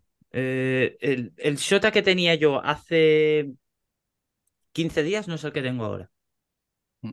Y ojalá pueda seguir así, por lo menos, de, de ir tranquilo este año, no de, de sufrir como sufrió el año pasado con lo que pasó el año pasado en la, en la última jornada. Solo quiero, quiero, quiero ver los- el paso de la jornada, a ver dónde se queda. Porque es uno de esos equipos que no tenía esperanza por, pues, porque pierdes al, mejor entrenador que podía tener Shota. Porque sin, sin Imanol creo que no hubieran salvado la temporada pasada ni la anterior. Pero me crea esa duda de decir, ese voto de confianza de momento lo tienen y Shota me está dando buena espina. Eh, luego lo de Valdepeñas mm, son partidos que tienes que ganar. ¿Y por qué eres Valdepeñas? Porque es lo que hemos estado hablando antes. eh, has hecho un mercado de fichajes para ganar esos partidos, no para hacer dos empates. Lo de Noya, no vengo aquí a descubrir América. Yo lo veía venir. Sí, has fichado a Pola. Eh, sí, has, eh, cambiado a- has fichado a Tomás de Dios, ha vuelto a casa, como aquel que dice vuelve a Galicia, pero el bajón en la plantilla para mí es considerable. Que luego te salga bien o te salga mal, es otra historia. Pero lo de no ya a mí no me olía bien. No estamos hablando de un equipo que es para, para descender de categoría, que tampoco es eso. Pero sí es un equipo donde lo que hizo el año pasado, para mí no se me pasa por la cabeza. Luego Industrias, es que ha dado una de cal y una de arena. No puedes hacer el partido que hizo la semana pasada contra Palma, que fue para ganarle y ganarle bien, hacer un partido muy raro, porque eso sí que es raro. Mira, he visto muchos partidos de, menos el año pasado, donde se generaba, se generaba, se generaba y no se, y no se acaba. Pero el problema de hoy ha sido que no lo ha generado. Y eso me ha creado un- una preocupación de si este equipo justamente lo que hace es generar, que luego ya pues eh, pones un arco iris y no meten un gol, pero eso es ya otra historia. Si un equipo como Industrias, que lo, lo bueno que tiene con su juego de cuatro es que genera muchísimo, si no genera, ha, dependido de lo de siempre, de- del juego en superioridad, donde ahí se transforma. Y al final ha sacado un empate de, de Tudela que, que lo ha dicho Xavi Closas, que mm, hemos ganado un punto, no has perdido dos. Por tanto, es algo que, que- hay que mirarse porque es, este es el rival de tu liga, no Palma. Este es el rival donde tienes que ganar. Y, y luego, pues, por, por acabar este grupo, Rivera es ese equipo que no me... No me, no me. Eso, igual que te decía con Shota que tenía la misma sensación que con Shota. Son dos equipos que me quedaban la misma sensación hace 15 días Y ahora mismo tengo sensaciones totalmente opuestas. Una de Rivera es, bueno, lo veía venir. Y el, el otro Shota que me ha sorprendido. Pero lo de Rivera no soy, no soy de llamar al mal tiempo, pero es que lo veía venir. Porque el mercado no ha sido espectacular. Sí, sí lo ha sido. De Rivera. Sí. O sea, a nivel Sí, nombre, resto de fichado, pero, pero tampoco, tampoco has, el problema has es que a ganado. lo mejor lo que has fichado. Tampoco has, eh, tampoco has ganado una calidad para, para decir voy a dar ese salto. O sea, a palabras del presidente han duplicado el presupuesto. Pues para empezar ya tienes un entrenador que es, es para mí no es ni la mitad de bueno que, que era lo que era el de antes. Aunque hayas hecho 34 entrevistas. Eso para empezar. Has perdido un entrenador no. top para contratar a uno que, bueno, eh, no, obviamente no, no es malo en su trabajo, pero no es tan bueno como el que había. Y eso lo va a notar al cabo de la temporada. Vamos, como lo veo yo, que ahora Rivera, dicho esto, la siguiente jornada va a golear contra quien enfrente y no vamos a hablar de esto. Pero la sensación que me da mí Rivera es esa. Y joder, es uno de esos equipos que no me gustaría para nada en la vida que bajaran. Porque por la historia que tienen y por, por todo. Yo de estos que ha comentado Sergi, sí que me quedo con Shota, el que más me ha sorprendido o el que... Sí, el que más me ha sorprendido. Al final conseguir un empate contra Barça y contra Valdepeñas. Creo que cuando salió el calendario y en, no sé si en Pamplona confiaban tanto, pero yo sinceramente después de ver el calendario no confiara, no confiaba que, que Shota consiguiera la- al menos puntuar en los, en los dos partidos. Eh, de Valdepeñas, mm, como he dicho antes, creo que se van a este parón. Es lo, lo malo de estos parones es que te vas, tienes una semana y media para comerte la cabeza. Eh, entonces no, no me gustaría ser un jugador de Valdepeñas en este parón de selecciones y con las expectativas que se habían generado o sí, con los nombres que, que han conseguido seducir para este proyecto. mm, Creo que si miramos también eh, el calendario de Valdepeñas hace dos semanas, igual confiábamos que tuviera al menos tres puntos y no ha sido así. Eh, repito que llevamos dos jornadas y solo se han jugado, no sé si es un 7% de los puntos totales que se van a disputar en toda la liga regular. Pero creo que solo por calidad individual o por, eh, sí, por la calidad que tienen esos jugadores, que además son, eh, lo comenté, que eran como muy jugadores tipo David Ramos, de ese buscar el uno para uno, de encarar, de, de jugadas individuales, pues aún no, no han sabido rentabilizarlo. Y del resto sí que no ya pues al final está afrontando eh, ese cambio de pasar de Marlon Velasco a Tomás de Dios, que no hablo de que sea un cambio peor, pero sí que es un cambio completamente distinto, que son dos entrenadores con dos libritos completamente distintos, que entienden el fútbol sala de una manera muy diferente y al final es yo creo que este año será más complicado para Noya que el pasado, que fue el de su debut en primera, por todos los cambios que, han sufrido. Han perdido a dos puntales que eran claves para Noya, como Marcelo en el cierre y Bruno Gómez en el pivot, y poco más. No, pero creo que sí que con el paso de las jornadas veremos a un equipo mm, del estilo Tomás de Dios.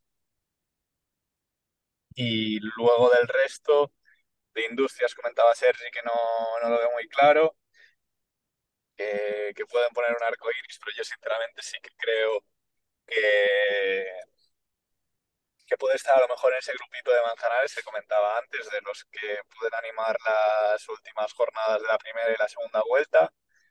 Eh, pero bueno, eso se, la- dependerá de la dinámica del equipo, de las expectativas que se hayan creado dentro del vestuario y de cómo afrontan esa posible frustración, pero creo que, que estará en ese grupito de Manzanares.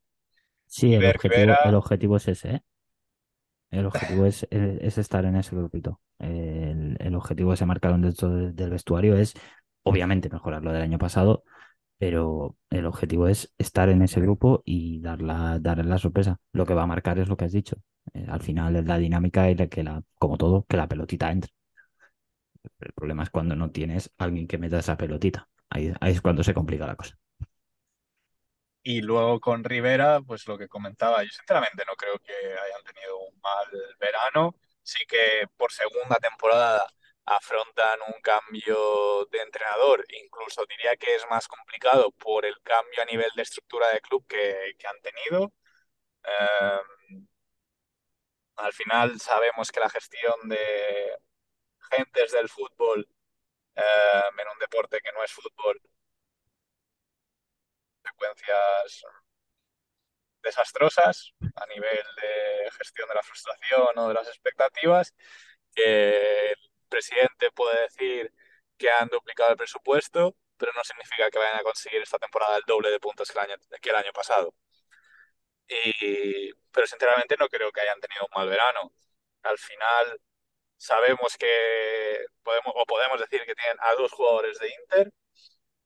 Eh, han conseguido traer a el regreso de, de Hanza, traen a dos internacionales como pueden ser Claudino y Trípodi, Charraui también un fichaje exótico porque aún no había llegado a España, pero destacable a nivel internacional y sobre todo en su actuación con, con Marruecos, y esa incógnita que puede ser John Lennon, que lleva años transitando equipos eh, aspirantes a hacerse con la Champions y veremos mm, cómo, cómo afronta este, pues este, esta bajada a lo mejor de equipo en cuanto a, a, objetivos, pero también sabíamos que en equipos de Champions no había destacado. O sea, el año pasado fue a, a Anderlecht para suplir esa marcha de Fitz y no, no fue a lo mejor ni, ni un 25% de Fitz.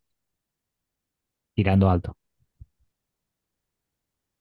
Ahí está Sergi tirando la pullita. Es que, es que me estás comparando con, con- pero, A ver, yo en este Es que- grupo eh, haría dos, dos distinciones, digamos, dos grupos grandes.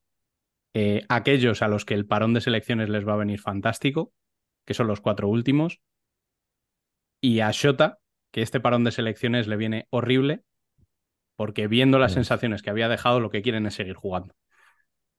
Sí, tal cual. Eh, y dentro de esos cuatro, los tres últimos, Noia, Industrias y Rivera, creo que tienen un grave problema a la hora de cerrar portería. Eh, cuando tú buscas partidos eh, a muchos goles, dependes de tener que marcarlos también. Y normalmente, si eres un equipo de media tabla, es muy complicado que tengas un tío que te asegure 40 goles. Entonces, mm, hay que darle una vuelta a eso porque, porque ir a partidos como lleva Rivera, que son un 8-2 y un 5-5, Industrias, un 3-6 y un 5-5, y Noia, un 5-5 y un 2-4, son muchos goles encajados para dos jornadas. Sí. A pesar de que eso vaya en contra de lo que a mí como espectador me gusta. O sea, es decir, estos partidos son cojonudamente divertidos. Sí, llevamos, dos jornadas con partidos con muchos goles, a a excepción de dos o tres, pero son partidos con muchos goles últimamente.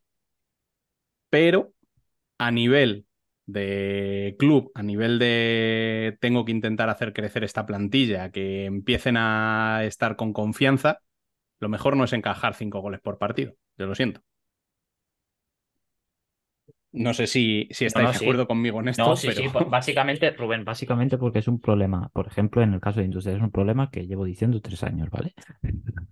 No es que, lo siento, pero es un problema que llevo diciendo tres años y obviamente eh, el- los movimientos que ha hecho Industrias en la portería no lo han mejorado.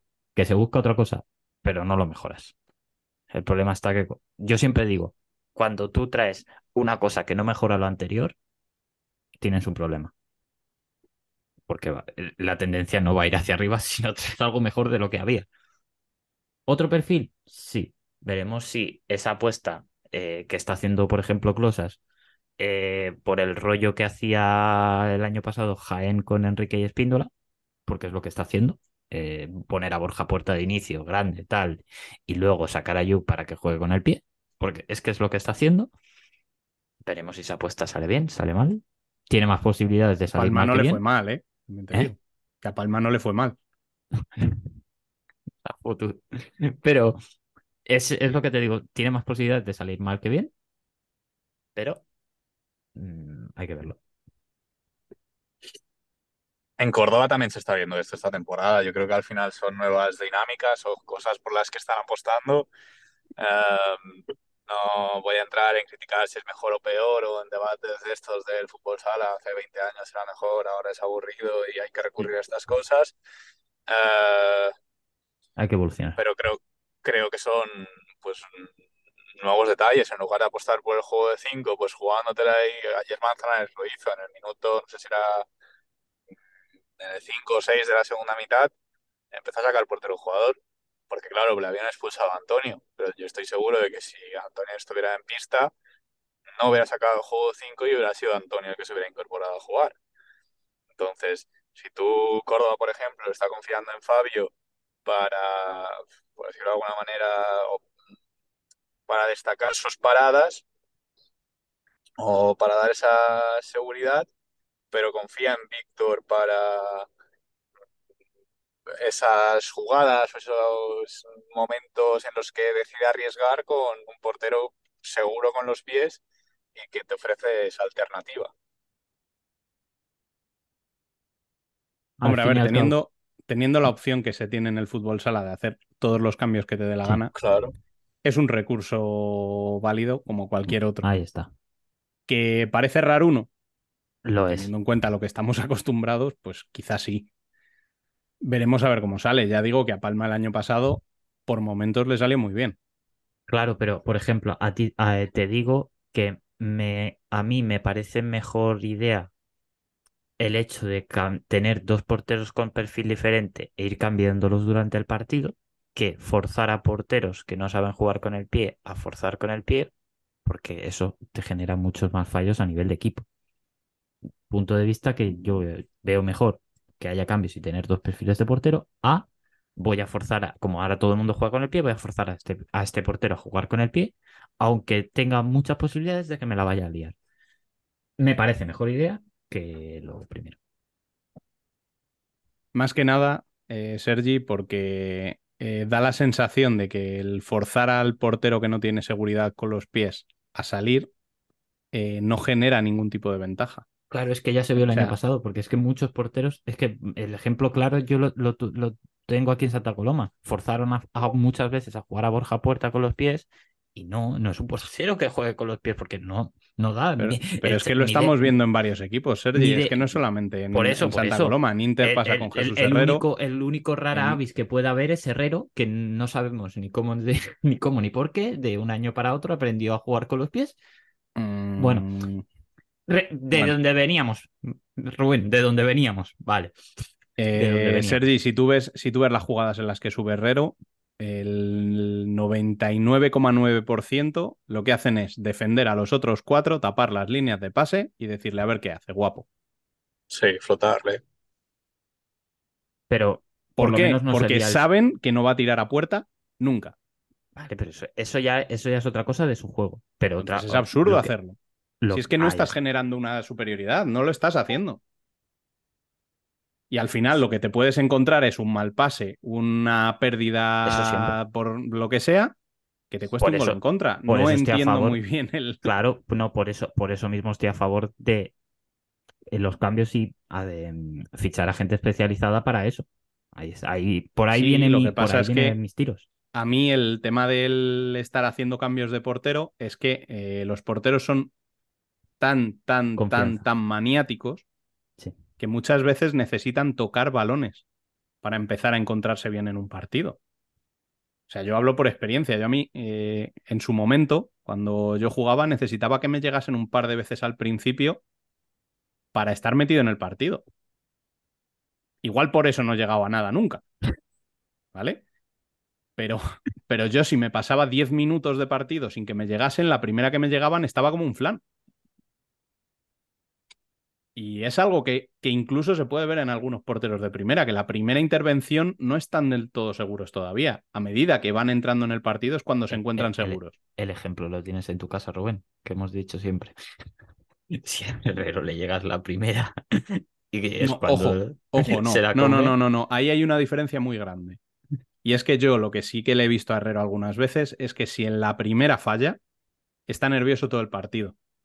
Pero si la primera hace el para donde Ahí está. siglo, Por vas eso, a eso. sufrir para meterle un gol. Efectivamente, por Pero eso, por no eso. es lo mismo, no es lo mismo que te estoy diciendo. Eh, Es decir, yo a lo que me refiero es que a la hora de, de entrar en un partido necesito estar eh, caliente todo el partido. Si a mí me estás metiendo y sacando constantemente, Pierdes. yo no estoy en lo que tengo que estar. O sea, es, es tener que eh, aprender como portero una situación muy nueva. Y quizás eh, te puede generar ahí alguna duda. También te digo que no estoy en esos entrenamientos ni en esos equipos y no sé qué es lo que tienen hablado ni cómo son esos porteros realmente lo que pasa por ellos en su cabeza. Igual eh, a ellos no les afecta. Yo digo lo que a O- mí me o sí. afectaría, ¿vale? O, o sea, a mí le- como, como Claro, portero sí que me den pero- confianza y me dejen ahí, me, me ayuda de cara a estar más metido en el partido. Claro, pero, pero- o si les afecta, pero es, es o eso o no juego. Ya, bueno, yo creo que sí. yo creo que siempre va por delante de, bueno, vale, pero mejor jugar que estar en el banquillo, ¿no? Pero vamos, que yo a lo que, a lo que voy, y, y ya no tiene nada que ver con esto, es que lo que tienes que buscar cuando un portero eh, se incorpora al ataque es generar una superioridad. Exactamente igual que cuando sacas al portero jugador. Es generar una ventaja, de una manera o de otra. Si ese portero al incorporarse no te genera ventaja, lo único que puede pasar es que en un error te metan un gol fácil. Entonces no te está sirviendo como recurso, al revés, le está sirviendo al rival como recurso para atacarte a ti. Entonces igual tenemos que darle una pensada a todo esto porque se nos está yendo la olla en algunos momentos. ¿Vale? Sí, pero eso, eso al final pasa, pasa como todo. eh, las modas, al final, el fútbol sala somos como ricos. Cuando, yo me acuerdo cuando empezaron a entrar los cambios a los mundialmente conocidos a la rusa, todo el mundo cambiaba de 4 en 4. Era, era espectacular, era todo el mundo de 4 en 4 y eran todos, veías todos los equipos cambiando de 4 en 4. Luego se pasó enferme- esa enfermedad y ya ahora después otra y después otra y ahora viene lo de los porteros que tienen que jugar con los pies todos. Y se pas- y yo lo sé, estoy convencido, se acabará pasando esta enfermedad y luego llegará otra cosa, yo qué sé, de, de jugar con dos pivots, yo qué sé. Alguna, alguna enfermedad que alguno invente que le salga medio bien y todos digan, ¡buah! Esto es, es increíble, vamos a hacerlo todos. Pasará. En fin, en cualquier caso, eh, y volviendo a lo que estábamos hablando, eh, ya digo que de estos cinco equipos hay a cuatro que el parón les va a venir fantásticamente bien para juntarse y decir, vamos a ver, ¿qué estamos haciendo? ¿Por dónde vamos? ¿Queremos seguir así? ¿No queremos seguir así? Porque, porque sí, son dos jornadas, pero se van viendo cosas que quizá mm, son problemas a la larga. Piel, no sé si tienes algo más que decir sobre este aspecto. No, de estos creo que poco más. O sea, si pasamos a los dos últimos, que son los únicos que no han sumado punto, eh, creo que tenemos dos equipos, pero con sensaciones a lo mejor sí. distintas. Betis eh, con la, pues no sé, con el cuento de la marmota, podríamos decir, porque cada verano es lo mismo. No, lo que quieres sí. decir tú, lo voy a decir yo. Pinta muy feo. Sí. Y además creo que el run run con lo de Bruno García y la posibilidad de ser seleccionador de, Uzbekis- de Uzbekistán no, no ayuda. Mm, Lo único que creo que a lo mejor puede enderezar la situación es que este año tienen a, a Rubén Cornejo como director deportivo y no lo que comentaba antes con Rivera, el problema de tener a gente, a gente del fútbol a la hora de gestionar estas situaciones. Eh, pues bueno, veremos qué pasa de aquí a enero. Mm, pero no, no ha empezado bien, o sea, es que ya tienes en la jornada 2 un menos 11 eh, en cuanto a diferencial de goles. Has encajado 13 goles. Es que el año pasado no sé cuántos mm, encajaron, pero es que puede que sea más de un 10% lo que encajaron el año pasado. Y, esto en dos jornadas. Y bueno, luego al Sira tuvimos esa primera mm, jornada donde casi dan el sorpresón robándole la cartera a Inter en su casa. Y creo que en esta segunda jornada hemos visto las consecuencias de esa remontada que a lo mejor no esperaban en Torrejón, Mm, donde el equipo no ha competido de la misma manera contra un Jimby que también venía con la necesidad de ganar. Y... Pero a lo mejor o yo por mi parte esperaba algo más de batalla. Pero bueno, ver, creo eh, que si miramos con respecto al Cira, si miramos el calendario, yo creo que ninguno esperábamos que a estas alturas estar. hubiera sumado ningún punto. No, no. Sí, claro. Eh, eso, eso por supuesto. No, y tampoco sorprende, o sea, no es definitivo, ni mucho menos, llevamos dos jornadas, pero si decimos que Alcira eh, está en la posición número 15, tampoco sorprende. O sea, al final es lo que debería ser lo normal, que su opción a sorpresa es salvar la categoría. Por mucho que hablemos que llevan un equipo ilusionante, pues de jóvenes, mm, promesas que a lo mejor pueden encontrar este equipo para terminar de, explo- de explotar. Mm, pero mm, veamos la realidad de un equipo que lleva cocinándose hace años, pero que está debutando en primera división con todo lo que ello supone. O sea, en los últimos años hemos visto excepciones como fue Córdoba, eh, Noya o Parrulo, de equipos que en la primera temporada o en su temporada de regreso o en su temporada de debut en la máxima categoría salvaban la o mantenían esa categoría, pero en años anteriores lo normal era que los dos, los dos ascendidos fueran los, mm, los dos descendidos. Entonces, eh, el objetivo de Alcira es el que es, mm, ir lo más pegado, si mantiene esta posición Alcira durante toda la temporada, ir lo más pegado posible al, al decimocuarto. Entonces, para así poder dar la sorpresa, como hizo el año pasado eh, Betis y, y nada, mm, a seguir esperando. En las próximas jornadas tiene contra Córdoba, Shota. mm, entonces ahí a lo mejor podríamos ver las realidades de otros dos equipos que hemos dicho que nos han sorprendido en lo que va de temporada y podemos ver la realidad de Alcira.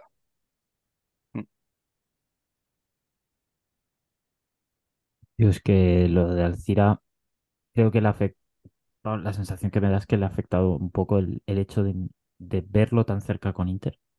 Sí, Que el calendario es duro, ¿eh? En plan, es lo que, lo que has dicho antes. es- si tú miras los dos partidos que tenía antes de empezar, dices, bueno, es normal que saque cero puntos.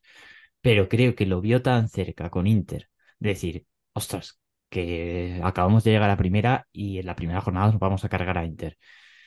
Y esta segunda jornada creo que se le ha hecho un poco cuesta arriba eh, ese hecho, y es normal, ¿eh? Porque es, es un equipo nuevo que, que acaba de llegar a primera y lo tuvo cerquísima. Y ahora va a ver que, que la, es, es una temporada, la primera, que lo normal es pasarla, vamos a hablar mal y pronto, es pasar las putas. No lo que ha hecho no ya temporada pasada y lo que ha hecho Peñíscola. Lo normal es lo de Alcira. A ver, eh, hablando de calendario, podemos también disculpar al Betis por ahí en el hecho de no tener puntos, ¿vale? O sea, principio de temporada que te toquen eh, El Pozo y Jaén, lo lógico es que es que pierdas. los dos. La Pero diferencia es entre un equipo y otro es cómo han perdido y cómo han competido. Alcira quizá este partido, esta jornada, se ha visto un poco más superado, ¿vale? La semana anterior en Torrejón yo creo que le pesó el momento de Inter de empezar a meter goles al principio de la segunda parte y les temblaron las piernas, las cosas como son. Pero te encuentras con que habían hecho una primera parte muy, muy buena para empezar el partido. Entonces, claro, tienes ahí ese, ese colchón. Volvemos a lo mismo que hablábamos de Córdoba, ¿no? Si tú haces un colchón al principio, quizás te puedes permitir esos momentos de flaqueza. Claro, si te llega este mm, Cartagena y te mete cuatro, no hay colchón que valga. ¿Vale? Entonces, yo creo que eh, para el Cira es sumamente preocupante estar con cero puntos. No. Eh, ¿Para Betis es sumamente preocupante estar con cero puntos? No. Podía entrar dentro de lo normal para ambos. Pero... lo que sí que tiene que ser preocupante para un equipo y para el otro es el quizá por momentos el haberse visto eh, sin reacción alguna ante el rival. ¿Vale? Y ahí sí voy a meter al Cira porque mm, ha tenido momentos en los que es que es, mm, les han pasado por encima. Entonces. Sí, pero eh, es, ahí están las dos situaciones y las dos realidades de, de los clubes. Uno. Sí, claro, uno es recién ascendido y el otro lleva cuántas temporadas en Uno entra dentro de lo normal que te puedes esperar en una primera temporada en momentos donde se van a ver superados, donde las van a pasar canutas, y luego viene Betis, que no debería pasar, te pueden ganar, pero no puedes tener un menos 11 en dos jornadas. A ver, realmente a mí de Betis el, el gran cantazo es el encontrarte ganando en el Olivo con la expulsión del portero titular del equipo rival y no ser capaz de materializar nada ahí. Que sí, que faltaba mucho tiempo, que lo que quieras. Pero si, si tienes que firmar algo en el olivo, Joder. es ponerte por delante ya y encima que le quiten al portero titular al, a Jaén. Y con, el portero suplente recién llegado esa misma semana. No. si de verdad quieres sacar algo del Olivo Arena, pues es que es una situación idílica. Y ya no es que no lo saques, es, que no, vuelves a aparecer por el área de Jaén. Entiéndase, o sea, me refiero, o sea, que es que. Tío, que te han metido 6-0 de parcial, ¿eh? Sí. O sea, contra un, un equipo que ve que en los primeros minutos se queda sin su portero titular, tiene que meter al suplente, que ¿cuántos entrenamientos podía llevar con ellos?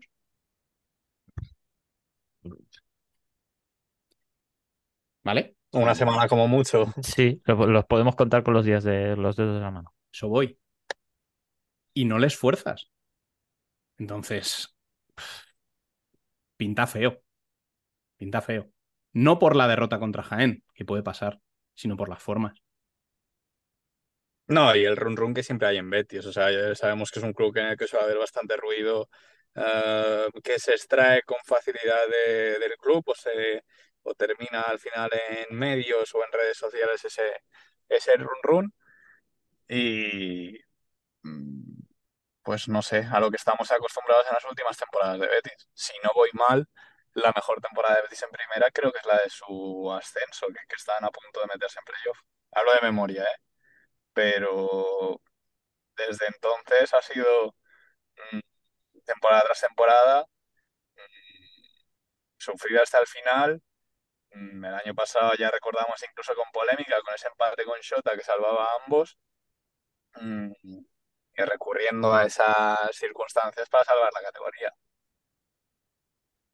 Entonces, cuando ya van dos temporadas en las que te salvas en la última jornada, además es así, son dos temporadas en las que se la, la categoría en la, última, en la última jornada. Mm, en una por ese partido fantástico de Clever en el que, si no voy mal, creo que marca cinco goles y no recuerdo a quién ganan, a Manzanares puede ser.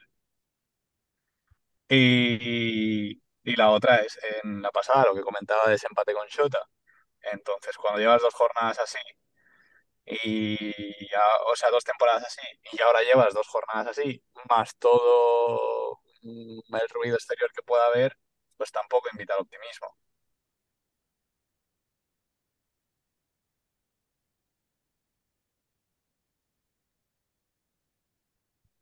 No hay más. En fin, eh, esperando que, aquellos que parece que no reaccionan del todo lo hagan y empiecen a poner las cosas difíciles al menos. Y que aquellos que parece que han empezado bien sigan así. Eh, os voy a despedir ya hasta la semana que viene. Sergi, muchísimas gracias por, por pasarte por aquí una semana más. No, gracias a vosotros. eh, vamos, eh, yo ya sabes que siempre encantado de, estar aquí, de- por lo menos me lo paso bien eh, y, hablamos un rato de, de lo que nos gusta, que es despoliticar. Si es que nos gusta, vamos. Eh, te ríes porque sabes que es verdad. Nos gusta, nos gusta. Es, viene en nuestra, en nuestro ADN ya viene el, el rajar de todo. Pero al final nos lo pasamos bien, que es lo que importa. Pues sí. Y a ti, Biel, pues lo mismo. Nos escuchamos la semana que viene o no.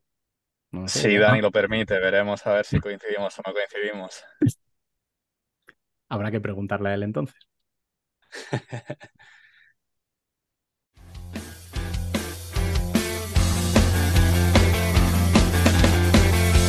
Sé tú por mí, sin precisas y sin fin. Nosotras también somos futsal.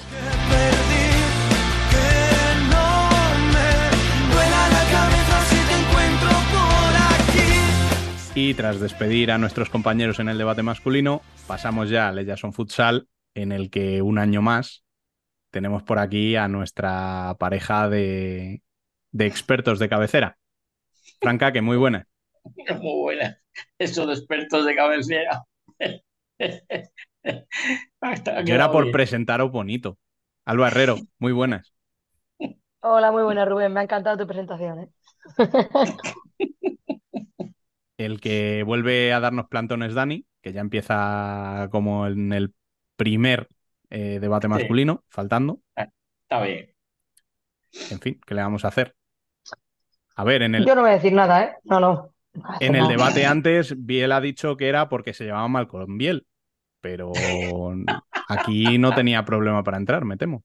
No sé. Yo estoy empezando a pensar que se lleva mal conmigo, pero porque nunca coincidimos, ¿sabes? Sí, también es verdad. Nunca coincidís.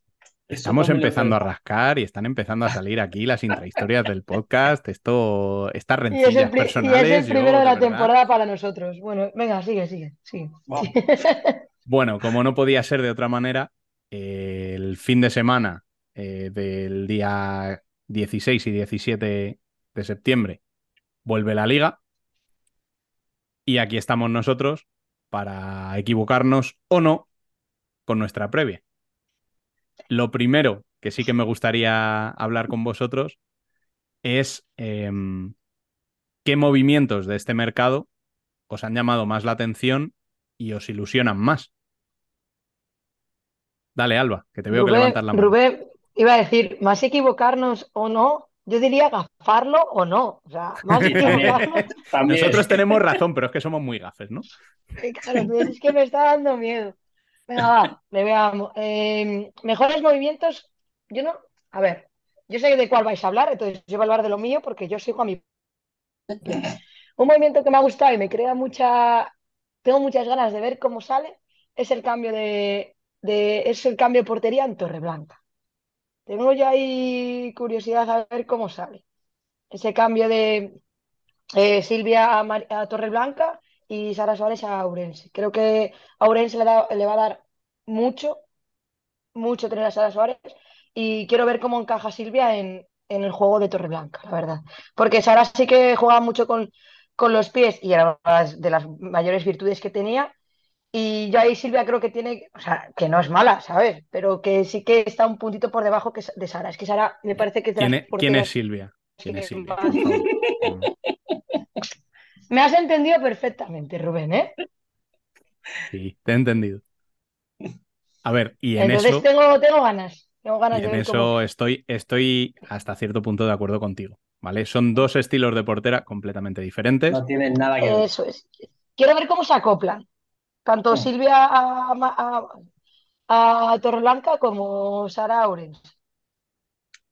Hombre, yo, yo creo que Orense no va a ser tan tanto cambio porque ya Vane juega bastante con los pies. De hecho, ha llegado a marcar goles en Orense con los pies. Entonces no creo, pero el del otro lado sí que también tengo curiosidad yo por ver, porque el cambio de juego va a ser completamente distinto. No veo a Silvia saliendo y subiendo a medio campo a pegarle a puerta. Me costaría mucho, me cuesta mucho. Que también eso es, igual no tiene Silvia que cambiar, igual es parte del equipo, forma de entender Morenín el equipo, que el equipo juegue de otra forma, porque antes igual jugaba mucho más con Sara y ahora no le hace falta, obviamente. Pero sí tengo curiosidad de ver cómo, cómo la acopla, la verdad. Bueno, veremos a ver, porque ese sí que es cierto que es uno de los movimientos del mercado, ¿no? Ese cambio ahí de, de cromos en Torreblanca. Eh, ¿Alguno más del que tú quieras hablar, Fran? Bueno, aparte del susodicho de Peque, Vane y Guti Alcorcón, que ese es el Pero yo se lo estaba dejando a Rubén, se lo estaba dejando a Rubén, que sé que tenía Y ganas de. Podéis, podéis hablar vosotros, ¿eh? No Yo tengo digo que a- aparte de ese, que me parece lo de, de los mejores movimientos, tengo curiosidad por ver a nuestro amigo, bueno, amigo de Rubén y mío, Piru en, en Coruña. Tengo ganas de verlo. Y Es un es, un buen reto, ¿eh? Es un buen Sí, reto. por Es eso tengo ganas de verlo ahí. De hecho, ayer ya le puso las cosas complicadas a Puy en la Copa de Galicia, perdiendo solo 1-0. Y tengo curiosidad por ver cómo, cómo le va por ahí, por Galicia. Ha fichado también a, a varias jugadoras que también Sí, le van a dar un, le van a dar un plus. Sí, es buen, es buen movimiento. Y yo, otro antes, antes de que Rubén hable, me va a colar. Y, y tengo curiosidad también, más que, más que movimiento, cambio entero de equipo. O sea, tengo ganas de ver sí, Marín y Leganés cómo funcionan esos cambios casi enteros de equipo. Porque es que mm, Leganés ha sido mm, entero entero, y. Marín se ha quedado con cinco o seis jugadoras, tampoco ha sido mucho más. Y Pues a ver, te digo, te digo una cosa. Leganés, eh, vi el partido de la semifinal de, de la Copa Madrileña contra Alcorcón y le queda mucho por hacerse todavía, ¿eh? Mm. Es que, es que si ya le estaba costando, con todas las jugadoras que tenía, que se conocían de años, poner Sí, un equipo entero nuevo, con muchos fichajes de segunda división y mucha gente que ha subido del filial, tiene que costar, a- a- tiene que costar eh, adaptarse a la categoría. Eso no tengo ninguna mm, duda. Entonces, la, pretemporada igual se les ha hecho corta. Sí, yo creo que se les va a hacer bastante corta la temporada. Y Marín, Marín también, a ver, se ha quedado con cuatro o cinco jugadoras, pero si te fijas, se ha quedado con las más jóvenes. Es que todas las demás así que jugaban han salido. Entonces es lo mismo que Leganés.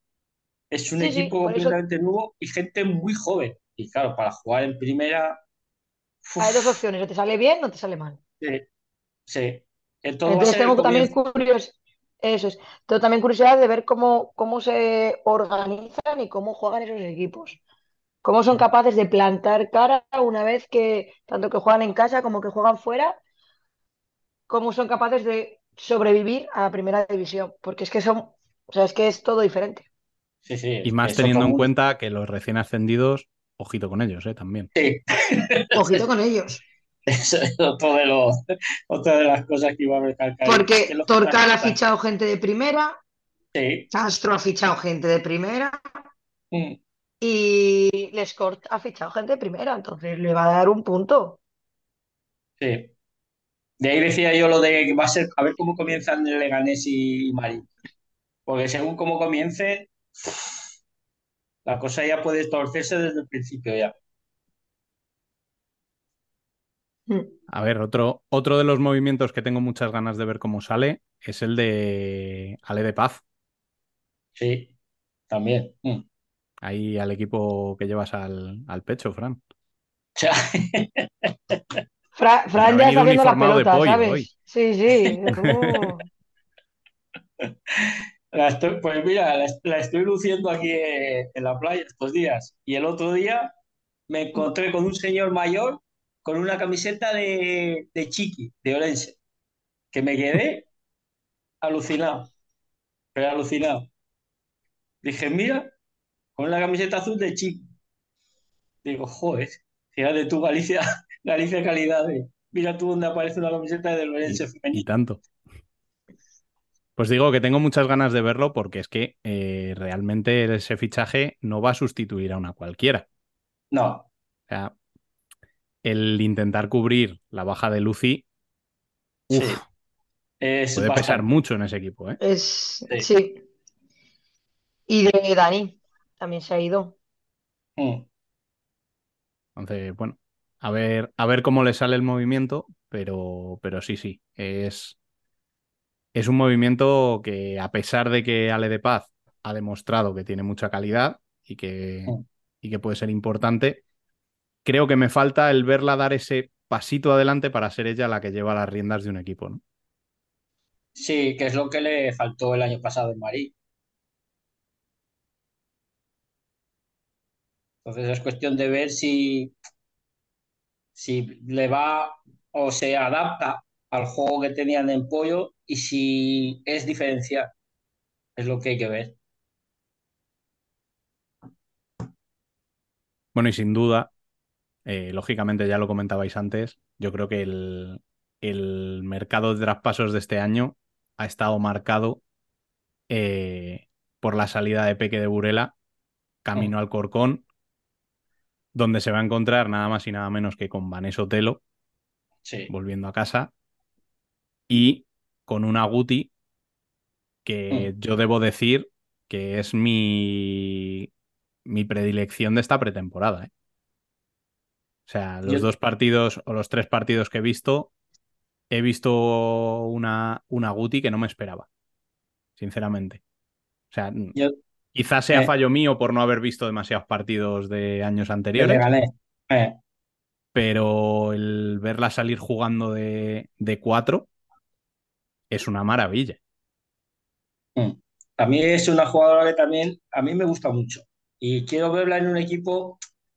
A ver, Alcorcón no es un grande, pero es un equipo que siempre está ahí aspirando. No es Leganés, con todos los respetos a Leganés. Entonces quiero verla también ahí en ese equipo y es un fichaje que también a mí, a mí me gusta bastante.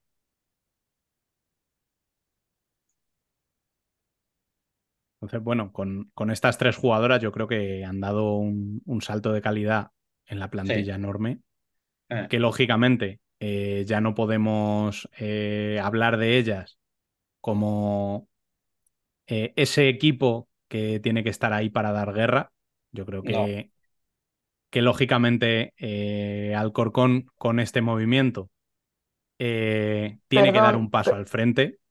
Sí, a ver, Y, y bueno, pues eh, verlas luchando por esos playoffs, eh, por estar en el playoff en primera persona. sí, sí, no, es que yo creo, a ver, es que son tres incorporaciones, es que entre Guti y Vane ya es mucho gol lo que te garantiza equipo. Es muchísimo gol. Si ellas están, si las dos mantienen sus medias de estos últimos años, es que se pueden ir entre las dos a 30, 40 goles. Eso es mucho gol.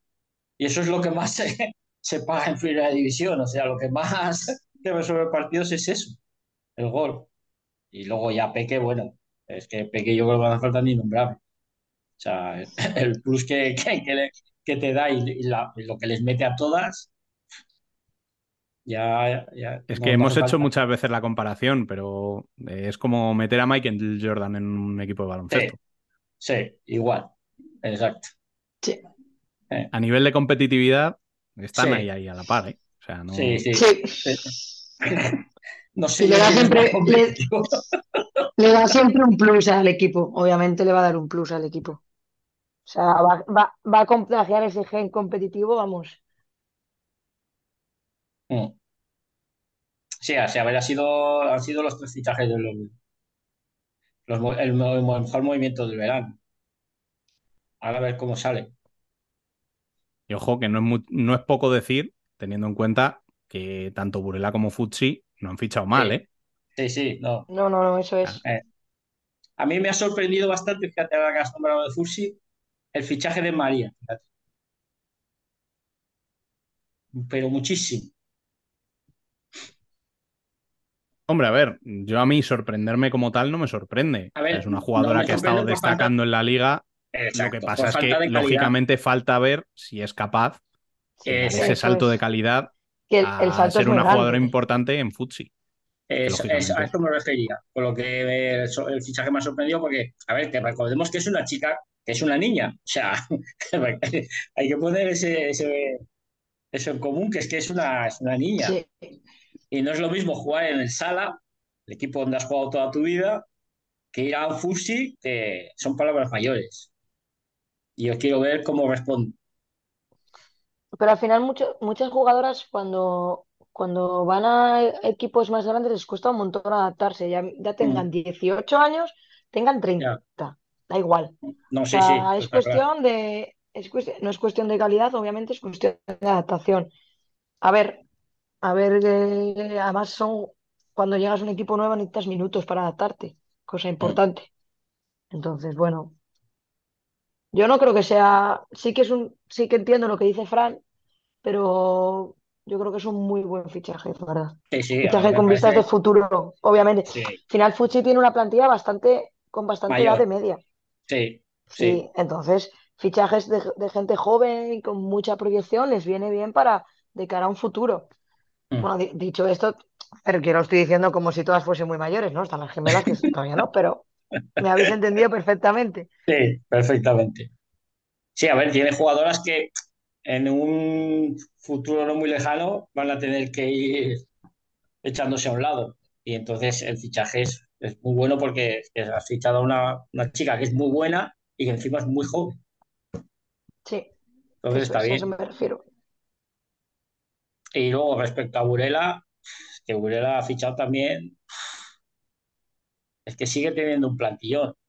Lo que hemos hablado antes, que Burela sigue teniendo un plantillón.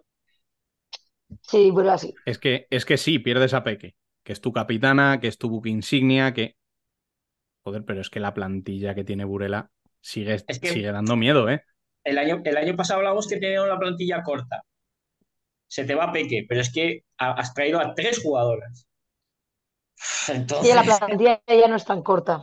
ya no es tan Nadie va, nadie puede suplir, nadie puede suplir a, suplir No, a Peque, lo sabemos no. todos, pero Eh, la plantilla no es corta y tienes jugadoras de mucha calidad para que no suplir, pero sí no echar tanto, tanto, Tanto de menos. Es tanto que, de menos a además, el año pasado lo dijimos, que es que les faltaba un cierre. Este año han fichado dos.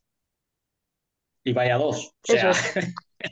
Y eso implica este año han fichado dos y vaya que Emily no se queda de Eh, cierre, Eh, de cierre, perdón.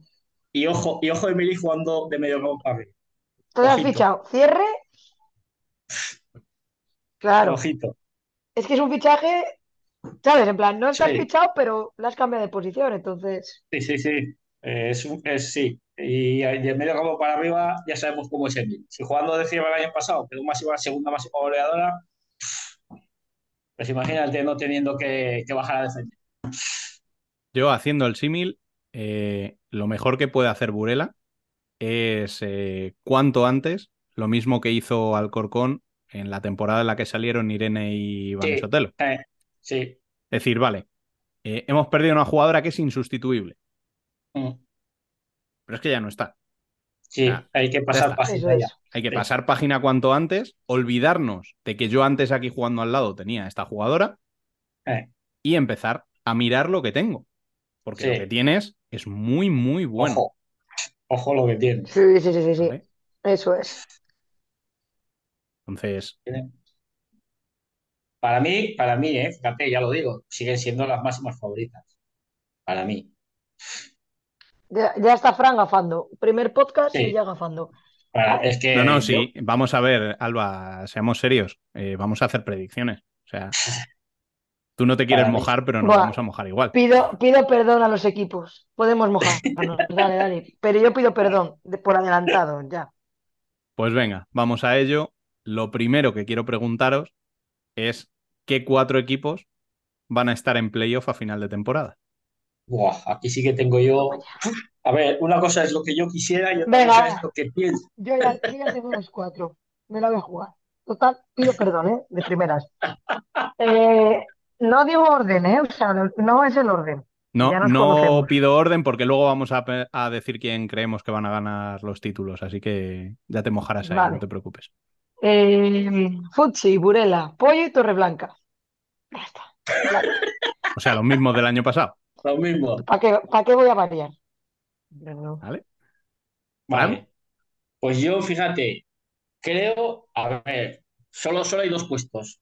No nos engañemos, este año sigue siendo lo mismo, solo hay dos puestos en juego. Los otros dos puestos tienen nombre y creo que va a seguir así unos cuantos años más. Entonces, sí, pero yo- mójate, mójate. Dale, dale. Sí, no, me voy a mojar, fíjate. Quiero cambiar uno de los. Mira, no, voy a cambiar dos puestos, fíjate, los dos puestos. Voy a meter al Corcor y voy a meter a la Bocatelia Futsal. Toma. Vale, o sea, voy a decir una cosa. Mientras lleva la camiseta puesta de pollo, está Sí. diciendo que se está sacando de pello, ¿sabes? Ahí lo Sí. De Este es nuestro Fran, Persona no- grata. Además, llevo la camiseta de una jugadora que ya no está en pollo. Punto. Tú sigue, tú sigue y lo estás mejorando. Rubén, eh, En fin, eh, yo ahí estoy con vosotros, Futsi y Burela van a estar seguro. Eh, creo que nadie tiene dudas de que van a seguir estando arriba. Las otras dos, yo voy a tirar por Melilla y por Alcorcón. Yo es que quiero cambios, por eso he cambiado las otras dos que están en juego. sí, sí. A Ahora mí el corazón me, me dice que quiere que cambien los cuatro, si hace falta, pero No, los cuatro ya la cabeza, la cabeza me dice que no van a cambiar. No. A ver, en condiciones normales, eh, la plantilla que, que tenía Melilla el año pasado y que sigue teniendo este Más Ana es Luisa. una, es una plantilla brutal. Sí. Y si las lesiones respetan, que fue Mm. lo que les falló al final el año pasado, tuvieron muchas lesiones Eh. muy gordas, pues lógicamente con Amandiña, con Ana Luisa, con... pues tienen que estar arriba. O sea, es que es Sí, un sí. A ver, tienen que estar arriba sí o sí. Sí, eso Lo es. que yo quiero cambios. Quiero cambios. Vale, vale. Cambios. No. Y lo que hablamos de las dos grandes, pues es eso. Es que Que Han es imposible que salgan. han fichado bien. Mira, pueden, pueden quedar segundas y terceras, me da igual, lo que tú quieras, ¿sabes? Por- Porque pueden pasar igual. muchas cosas y pueden Van quedar segundas y terceras. Pero están ahí. O sea, están Sí. ahí. O sea, imposible que, que esas dos queden quinta y sexta. O sea, tiene que ocurrir No. muchas cosas. Un terremoto. Sí. Bueno, pues eh, viendo esto, venga, que os Mm. veo con ganas. ¿Quién Venga. acaba como campeón de liga regular? De los Ya cuatro. empezamos. Burela, Eh, ya está. Fu- Futsi. Yo creo que Futsi también. Lucha por el descenso. Descenso. ¿Qué, ¿Cuál? qué tres ¿Cuatro? o cuatro? tres. Os dejo, os dejo que digáis incluso cuatro. Van a estar ahí. Eh, Hostia, ahí lo estábamos Sí, coincido. Rayo, Coincido. Y yo meto voy a meter, voy a meter a, a- voy a meter a Atlético Torcal, lo siento mucho, pero creo que voy a meter a Atlético por Torcal. Sigue siendo, ya han subido, han bajado y creo que les va a costar. Y yo no sé si metería a Marín o a metería al Scorch. Mm, a ver, a ver cómo sale. Igual Marín también lo puedo meter, igual metería hasta 5, yo para ponerlo todo más interesante. Yo sé que no hace gracia nada a los jugadores, a los equipos, pero igual 5 está ahí. A ver, en teoría, para el descenso estarían las que han subido. Pero claro, es que las tres que han subido han Es que- fichado muy bien. Sí, pero yo no, mira, así como Torcal y, y Lescors sí les veo más sufriendo, a Castro no le veo tanto sufriendo. No, yo tampoco. O sea, Castro no le veo, no le veo ahí abajo. Entonces, ahí sí que le voy a sacar del descenso, pero las otras sí que las dejaba. Y sumaría, y me, venga, me quedo con Rayo y Leganés. Ya que Fran va a meter a Marín, yo me quedo con Rayo y Sí. Leganés. Es que el Rayo a ver, se ha reforzado con alguna del Lega, de la del Lega del año pasado, Sí, pero aún así También con este algunos queda- de los descartes de Alcorcón han salido Sí. también hacia allá. pero claro. Hay que, no sé, hay La verdad es que es un equipo, plantilla. a ver, sí, un equipo que siempre sufre. Siempre Sí. se salva, pero siempre sufre. Entonces yo creo que de un año para otro, dejar de sufrir tan fácilmente, hombre, igual No no, es estar sencillo. pendiente hasta la última eh, jornada, ¿no? Pero, pero no es fácil. Mm, No No. todo el mundo puede hacer un marín como cuando subieron, ¿sabes? O un, Sí. eh, un alcantarilla. Es que es muy complicado. no, es muy complicado, sí. Yo siento no, no diferir demasiado. O sea, creo que, que No. las cuatro o cinco que van a estar ahí abajo eh, son las que ya habéis dicho vosotros. Leganés, Majada Honda, eh, Marín, de los Mm. que ya estaban, y de los ascendidos, yo creo que Torcal y Les Corts les va a costar. Les va a costar, sí. A pesar, Sí. a pesar de que van a ser equipos puñeteros. Sí, O sea, yo Sí, sí, creo, sí. yo creo que el, Y más en su casa. el, el tener equipos como hemos tenido estos años, que se descuelgan a principio, este año fíjate que no lo veo. No, yo tampoco. Este año creo que va a estar la cosa más, más compacta ahí abajo. A, Mm. a mí me da miedo de cómo empiecen, porque si entran en, una racha de, de empezar a perder los, te voy a poner Es que, cuatro es que primeros, Alba, mi, mi sensación es que se van a quitar muchos puntos entre ellos. eso Sí. O sea, eso quizá no sí, van a poner en muchos problemas a los de arriba, Pero pero entre ellos veo un nivel relativamente parejo. Eh, Entonces, Sí, vale, a- mm, ahí, ahí sí te lo compro, sí. sí. Entonces yo, creo- yo creo que quien consiga rascar con los equipos eh, que digamos de 8 o 9 para arriba, yo creo que va a ser quien consiga mantenerse. Quien te dé una sorpresa, que rasque aquí o mira empato en casa con Fursi o con Burela o lo demás con un punto. Estos equipos que todavía están, mira, vamos un poco a poco engrasando la maquinaria, que nosotros en, en marzo, abril empezaremos a, a ir, pero es que si no, entre ellos se van a quitar muchos puntos. aquí lógicamente no voy a hacer mojaros. O sea, Mm. no voy a poner en esa tesitura de elegir a los tres que descienden, ¿vale? O sea, voy a ser Gracias- bueno por este primer Rubén. programa. Ya, ya llegará eso, no te preocupes. Eh, lo que sí que voy a preguntar es por los dos títulos que nos faltan. ¿Quién gana la Supercopa? ¿Y quién gana? eh, bueno, perdón, los tres, porque no hemos hablado del playoff. La Copa de la Reina y el playoff. La Supercopa, ¿quiénes la jugaban? Que no me acuerdo. Eso te iba a preguntar, Burela, porque al final, Fursi, Burela, Fursi, ¿y qué más? Roldán eso, Roldán, Roldán, Eso es Roldán. y Pollo es el otro, ¿no? Y ¿Y Pollo, pollo? sí. ¿Es, po- es pollo? Vale, es que siempre Sí, sí, dudo. sí. Es No Pollo, me es ha- vale, Pollo. va. Sí, ahora me acabo de acordar. Pues ¿quién queda campeón de la Eh, Supercopa? Eh, Entre Burela y Fursi. No veo, no veo que la cosa vaya. Bueno, yo me, va- me van a poder, me van a poder los colores. Voy a decir el, el de la camiseta de Fran, ¿vale? Me la va a jugar.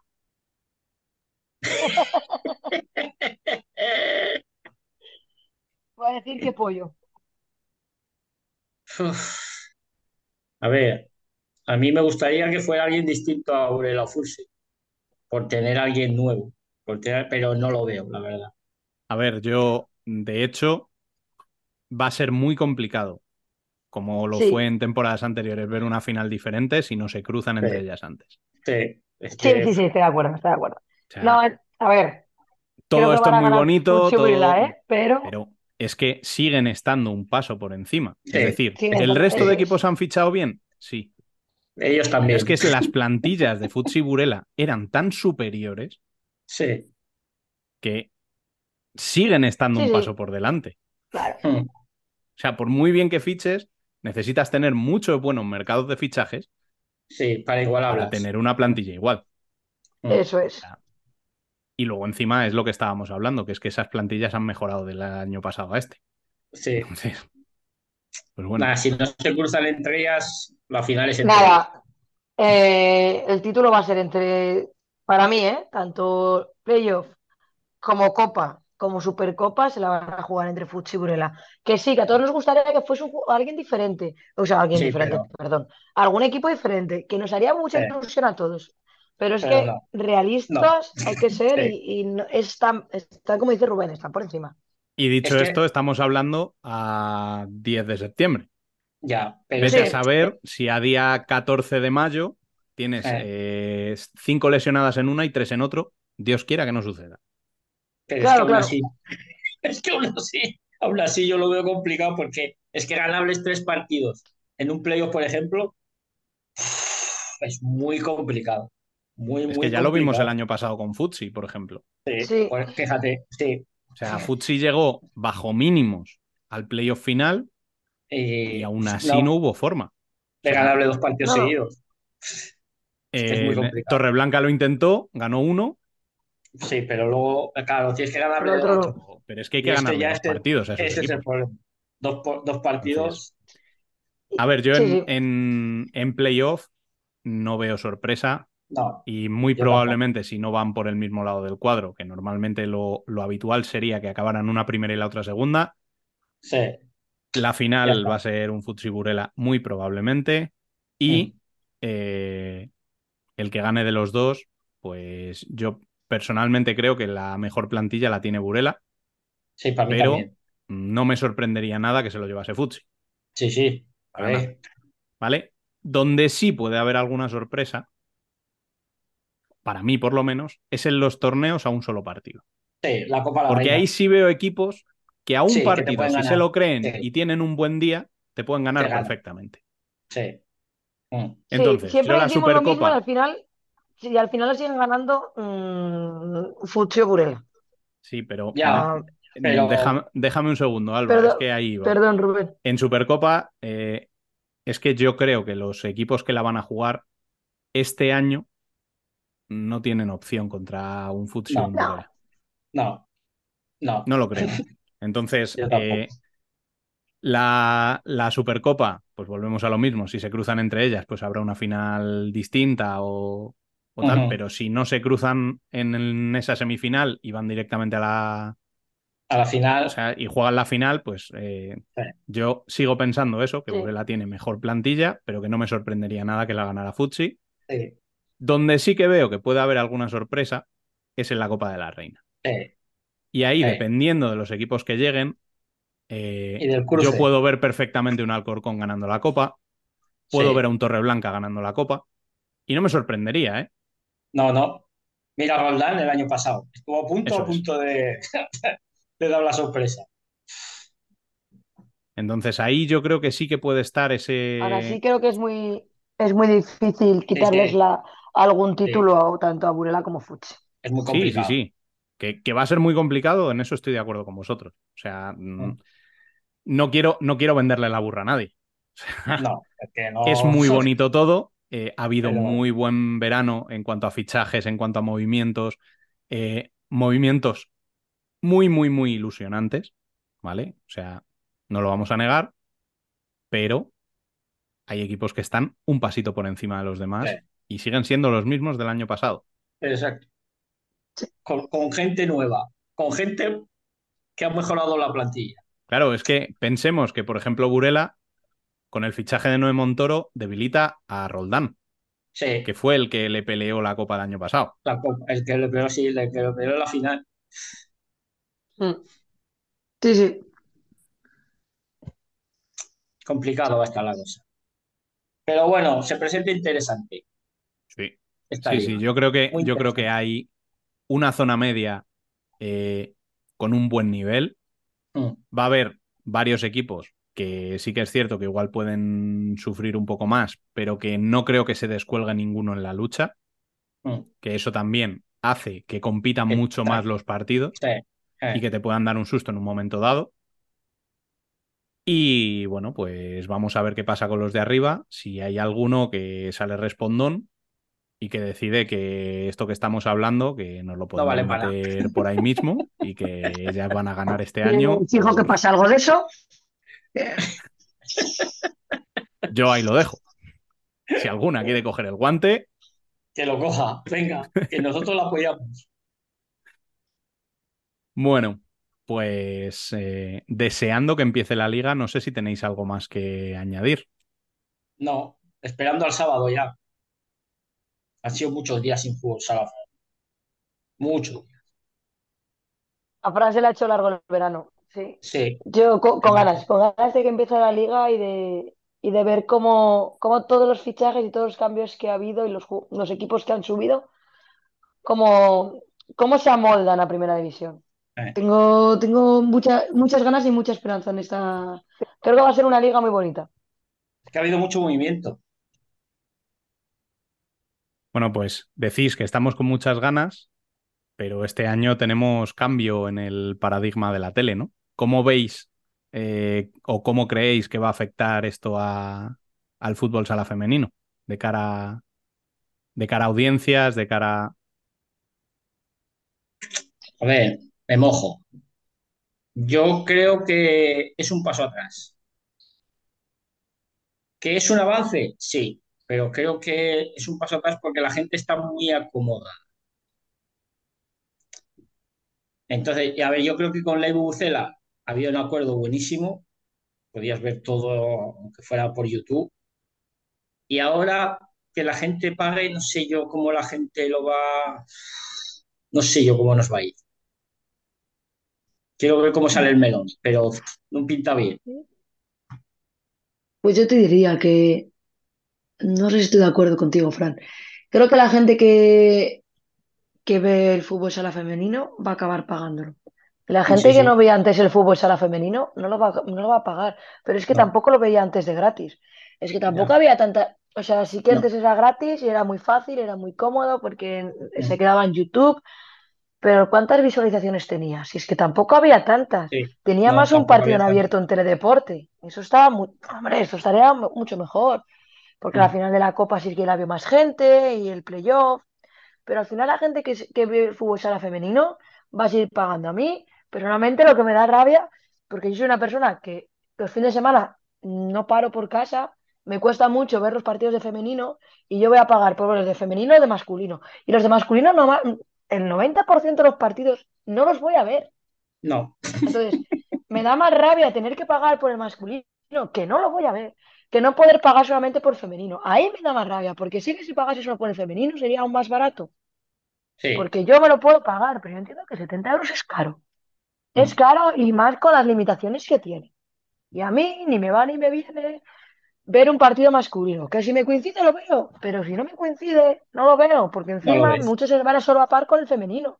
Y ya bastante me complico yo y me organizo yo mi fin de semana para poder ver la mayoría de fútbol femenino, fútbol sala femenino, como para encima complicármela con el masculino. Entonces, me parece que es una buena idea, que hay que darle un valor, porque si no, si es gratis, no tiene ningún valor. Yo lo No. entiendo. Que ese dinero vaya de verdad a los clubes y no a la federación, por favor. ¿Vale? Eso quiero ver yo. Ha, lle- ha llegado a los clubes. Vale, pues Vale. entonces yo te lo voy a pagar. Te lo voy a pagar, pero hombre, tener que pagar por el masculino, al igual que alguien que ve el masculino y dice, jo, es que pagar por el femenino, pues lo Sí. mismo, me parece Ni, lo ni mismo. se acuerdan, Alba. No. Ya, bueno, ya lo sé. Es, es así de triste, pero es así.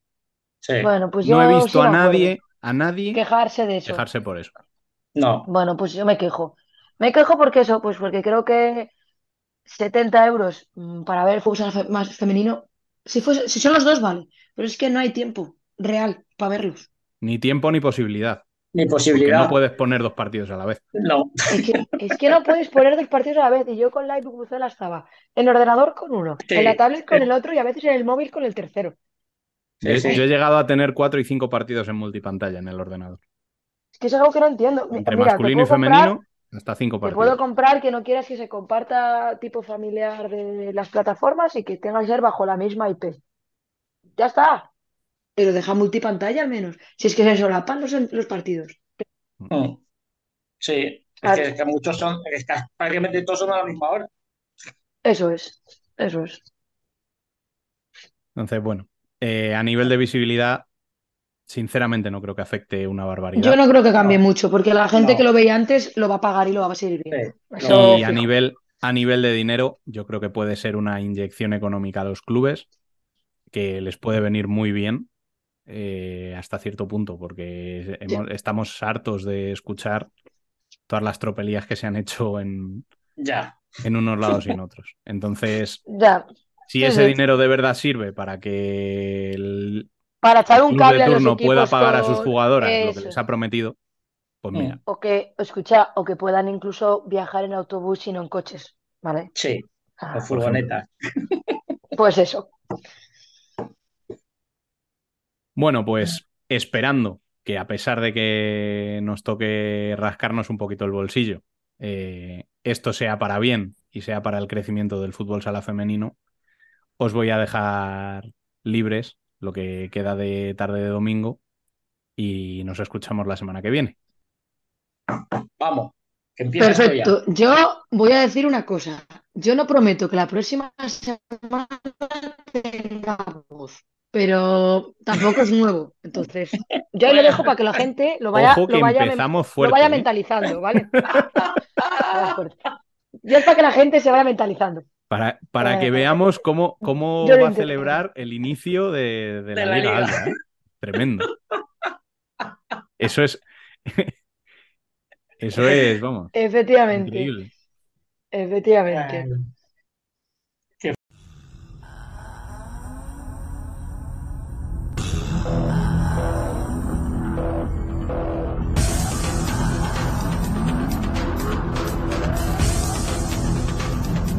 Worldwide Futsal.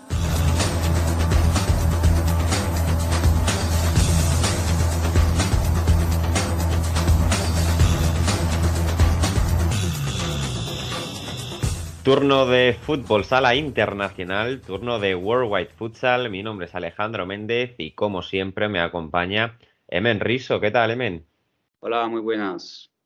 La actualidad manda y por lo tanto vamos a tener que hablar de esa Eurocopa Sub-19 que acabó este pasado domingo en esa gran final de nuevo duelo ibérico entre Portugal y España. Se repetía el encuentro de la primera jornada de fase de grupos y se repetía también un poco el resultado y, el, y el- la transcursión del, partido porque España se adelantaba, pero de nuevo la selección lusa que conseguía remontar y llevarse la victoria esta vez para conseguir su primera Eurocopa Sub-19. Recordemos que las dos ediciones anteriores fueron, eh, cayeron del lado de, de la selección española, de los de Albert Canillas, que esta vez no, en la edición de 2023 no pudieron contra Portugal, sí que lo hicieron en Jaén el año pasado, también lo hicieron en Riga contra Croacia en la primera edición, como decimos en esta tercera no pudo ser. M, coméntanos cómo viste esta final, también un poquito de la fase de grupos, que la dejamos un poquito a medias en el programa anterior con tu Italia,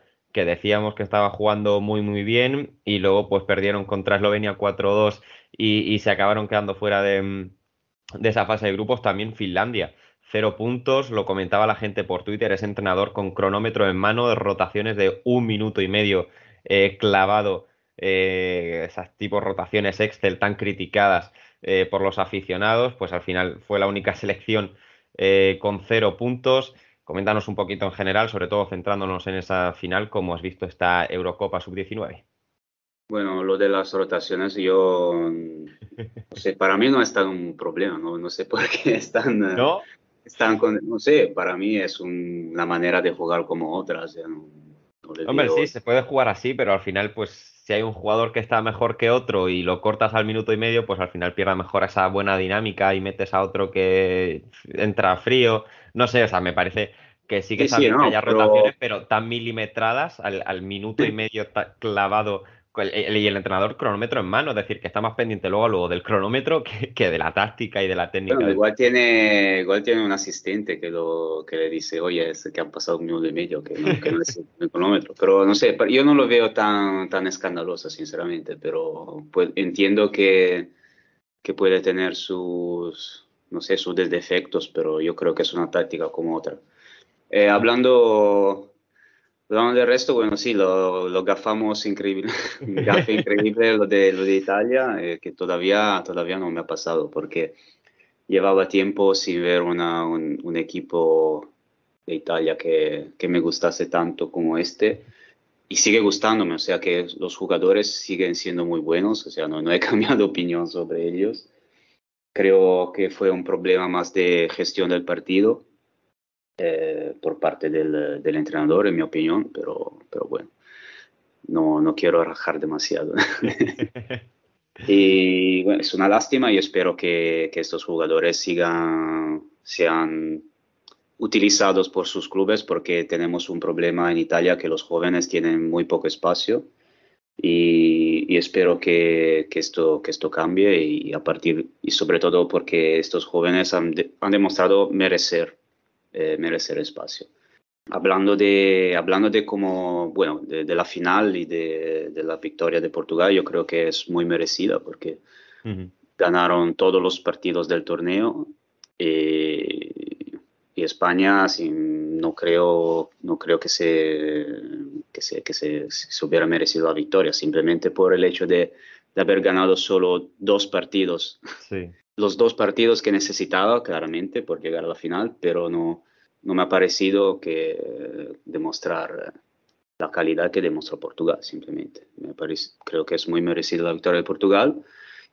La diferencia creo que ha sido que Portugal no sé, no sé España cómo, cómo esta situación, pero la diferencia de, que veo en estos años de Portugal es que hay muchísimos jóvenes que llevan ya años de experiencia en la, en la mm. primera división. El, el, primer ejemplo claramente Lucio Rocha, sí. que, con, que tiene 19 años, pero lleva ya cuatro prácticamente jugando en primera división. Primeros con primero con Caxinas, que es el club de, de, su, de procedencia de, de, Lucio Rocha, como de Carliños, que ahora juega, juegan los dos en Benfica, y eh, Tomás, Tomás Colasso, que es un jugador, creo, mm. de, de, Sport, no, de Benfica también, que lleva ya un par de años jugando en primera división, primero, primero con Fundao, este año en Quintas dos Lombos, y Macedo también es otro jugador de, de Sporting que, sí. de que ya se habla bastante a altos sí, niveles. Sí,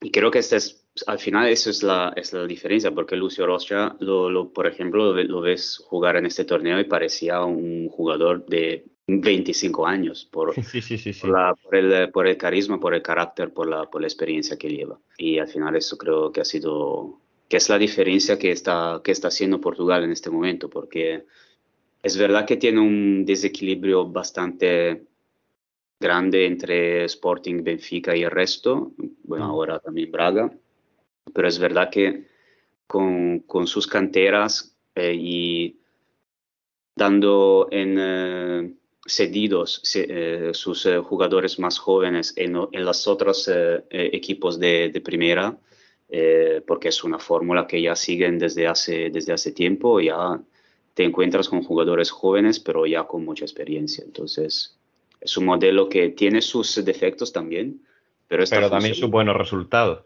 En España, por ejemplo, comentamos, pues, Juanico está ahora mismo en Levante, equipo de segunda división, eh, Paul Salas en segunda división también con el Barça B. Es decir, que al final lo que comentas, al final hay muy pocos jugadores ahora mismo no sé si habrá alguno jugando en primera división, pero me cuesta ahora mismo reconocer a algún jugador de la selección española sub-19 que, que, esté en primera división y ya, no, y ya ni hablar de que lleve cuatro años eh, al máximo nivel como Lucio Rocha, que por cierto, la Eurocopa que se ha marcado Lucio Rocha es de auténtico escándalo y, y, y, para no dejarle jugar más en categorías inferiores. Ese chaval está para jugar con la absoluta eh, y, que no lo vuelvan a convocar con categorías inferiores porque va sobradísimo. Sí, sí, básicamente está haciendo el mismo la misma carrera en este momento de, de Carliños, de su, eran, esos eran los dos más los, mm. los dos jóvenes más buenos, mejores de, de Cajinas hace dos tres años y los dos fueron fichados por Benfica. Carliños primero porque es más uh, es mayor y pasó de la sub-19 a la absoluta hace, do, hace, ya un par de años y Lucio está, va a hacer segura, seguramente la misma, la misma carrera y eso, eso seguramente pasará con, con otros, eh, con otros jugadores de, de jóvenes porque están haciendo básicamente lo mismo. Y ves también eh, eh, Benfica Sporting, ves a como jugadores como Afonso o eh, Pasó, que son muy jóvenes, pero em empezaron ya desde los primeros, desde el primer tiempo en, el, en, eh, en equipos de, de nivel y ya ahora se nota. Pues eh, nos despedimos de la Eurocopa Sub-19, pero no de Portugal, porque vamos a comentar la primera jornada de la Liga Placar, que tuvo lugar también este último fin de semana. Vamos a comentar los resultados. Eh, Torrense 2, Ferreira 12 1, Sporting 2, Braga 2. Eh, resultado ya que nos va aventurando un poco la igualdad que va a haber en la parte de arriba de, de la Liga Portuguesa. También ese Benfica 8, Eléctrico 3, Candoso 0, Fundao 9 y Belenense 0, Leoes de Porto Salvo 5, Emen. El tema principal de esta, de esta temporada va a ser eh, cómo, qué nivel va, a qué nivel va a llegar Braga este año. ¿Se va a confirmar como tercer eh, candidato? Yo creo que sí, lo, ya lo ha demostrado empatando con Sporting. Yo vi el primer partido de Sporting contra Braga y Braga la, estaba bueno, no digo dominando el primer tiempo, en, además en el, eh, como visitante, pero lo estaba, lo estaba haciendo muy bien, sobre todo en, en la defensa, o sea, una gran presión sobre Siki, sobre el, eh, el que llevaba el balón, estaba jugando muy, muy bien. Eh, entonces creo que va a ser otra temporada donde tendremos tres, tres, tres candidatos al título, y ya no solo, ya solo, ya no solo dos. Y por el otro lado, el resto va a ser más o menos el mismo. O sea, hay equipos como Fundao, Quinta dos Lombos, Eléctrico. Eh, Eléctrico, a pesar de la derrota 8-3 contra Benfica, son todos equipos que siempre eh, tienen como objetivo eh, los playoffs y, y jugarse por lo menos las semifinales o la final de, de, de las copas. Y luego, claro, haciendo una liga de 12, de, de equipos, como eh, el, el, pase entre playoff y descenso es muy... hay, muy poco, hay muy poco espacio entre los dos. Y hay equipos como Cajinas, que ya mencioné que el, el año pasado jugó los playoffs como octavo clasificado, que supongo que va que, se, que, luchará entre, entre, para estos, estos plazos, o sea, la el primero para playoff y, y, la, y la permanencia, y hay equipos como, por, ejemplo, Candoso y Belenenses que ya en la, antes de, la liga se, se, se decía que, te, que tendrían dificultades. De momento lo, lo, están, lo han demostrado en la primera en la primera jornada, Candoso con un 9-0 contra Fundao en su, en su casa es bastante llamativo. Y ya veremos. Yo creo que los primeras, las primeras tres plazas van a ser las mismas de, del año pasado y a ver si hay alguno, alguna sorpresa que se cuela en los playoffs. Pero más o menos las, las primeras mm, seis plazas van a ser más o menos siempre la misma. O sea, mm. Benfica, Sporting, Braga para las primeras tres y luego Fundao, Quinta dos Lombos, Leoes de Porto Salvo para, para, para el resto. Mm. Pues de momento eso es lo que nos deja la primera jornada de la Liga Placar de nuestros vecinos portugueses. Y vamos también a comentar ahora la fase de clasificación eh, de UEFA al Mundial de 2024 en Uzbekistán. Esta semana hay parón de selecciones, hay fecha FIFA, porque, como decimos, se va a disputar esta eh, cuarta fase de eh, clasificación al Mundial de 2024. Vamos a repasar todos los grupos, eh, los mencionamos y ahora nos comentas, qué te parecen. En ese grupo A, Kazajistán, Azerbaiyán, Países Bajos y Rumanía. Grupo B, Bélgica, Polonia, Serbia y Ucrania. Grupo C, Francia, Croacia, Eslovaquia y Alemania, grupo D con República Checa, y, eh, República Checa, Italia, Eslovenia y España. En este nos centraremos ahora más en profundidad. Y el grupo E, Finlandia, Armenia, Georgia y Portugal. Eh, recordemos que la clasificación funciona con los líderes de grupo son los que pasan a la siguiente ronda y luego también los cuatro mejores segundos. Es decir, de los segundos se quedaría fuera uno, hay cinco grupos, pues los cuatro mejores segundos pasan también eh, a la siguiente fase. Eh, así que, men, coméntanos un poquito cómo ves los grupos, sobre todo ese grupo de con tu Italia y mi España. Va a haber ahí rivalidad, se enfrentarán dentro de unos días en Guadalajara, si no me equivoco. Eh, coméntanos cómo ves esta nueva fase clasificatoria al Mundial. Para Italia va a ser bastante duro clasificarse. Eh, esta es la, la, decisiva, ¿no? Quien gana aquí va, ya se va a Uzbekistán, si no, si no me equivoco. Y va a ser, es un grupo muy, muy complicado. Yo, bueno, creo que España no es claramente la candidata para ganarlo. Y para esa, para esa segunda plaza va a ser, eh, va a ser complicado. Y, porque, bueno, Italia está en una fase de... Eh, reconstrucción, digamos, eh, y siempre ha estado, es un momento que está muy a un nivel bastante similar a la de, lo de Eslovenia y también creo que República Checa puede dar, eh, tiene sus cartas. Yo creo que es, una, es un grupo muy equilibrado, sobre todo por, por, la, por esa segunda plaza, por, porque España claramente está siempre un, un poquito más, eh, un nivel, tiene siempre un nivel un poquito más alto pero seguramente es un, eh, es un grupo muy duro. Eh, ¿Algún grupo más eh, interesante también que, que, quieras comentar? No sé si ese grupo con Portugal, Finlandia, Armenia y Georgia. También ese grupo C va a estar bastante entretenido con Francia, Croacia, Eslovaquia y Alemania quizás un poquito Sí. o un nivel por debajo.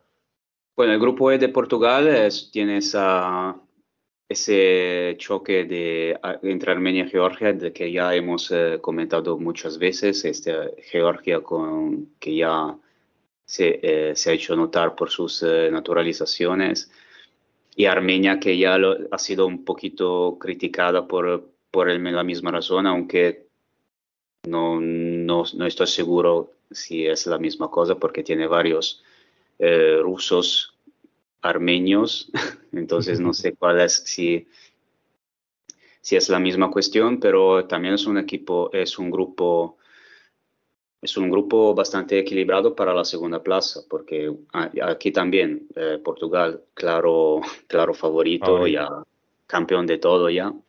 Eh, y para, para la segunda plaza tenemos a Georgia que ya ah, ah, hemos visto que ya es bastante equipo eh, tras su, con sus varios fichajes, el primer, tras un primer periodo que, no, que parecía más un, simplemente una, una colección de, de cromos, pero ahora con el tiempo ya ha mejorado y ahora es, es, bastante, es bastante equipo, o sea, con, con sus varios jugadores brasileños que ya se nota la diferencia. Y Armenia, que yo creo que es también un equipo bastante interesante y que, que se ha hecho notar en las fases, en las fases previas. Y Finlandia, que todavía no hemos entendido si ya está en una, en, está siguiendo su, cre- su crecimiento o si ya su época de oro ya, Se ah, ya, se ha, ya se ha acabado, porque con- desde cuando se eh, Micho, Micho Martic se dejó la selección, empezó eh, un periodo de incertidumbre para ellos y a ver cómo se cómo actúa en este grupo que para ellos seguramente es muy muy duro.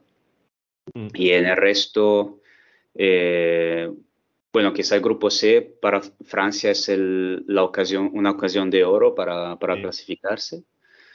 Croacia que tiene que, eh, bueno, que, quiere también clasificar porque tras el, eh, bastan- una bastante clamorosa eh, eliminación de, la, última edición, una, una eliminación que pocos se, esperaban en el playoff contra la República Checa.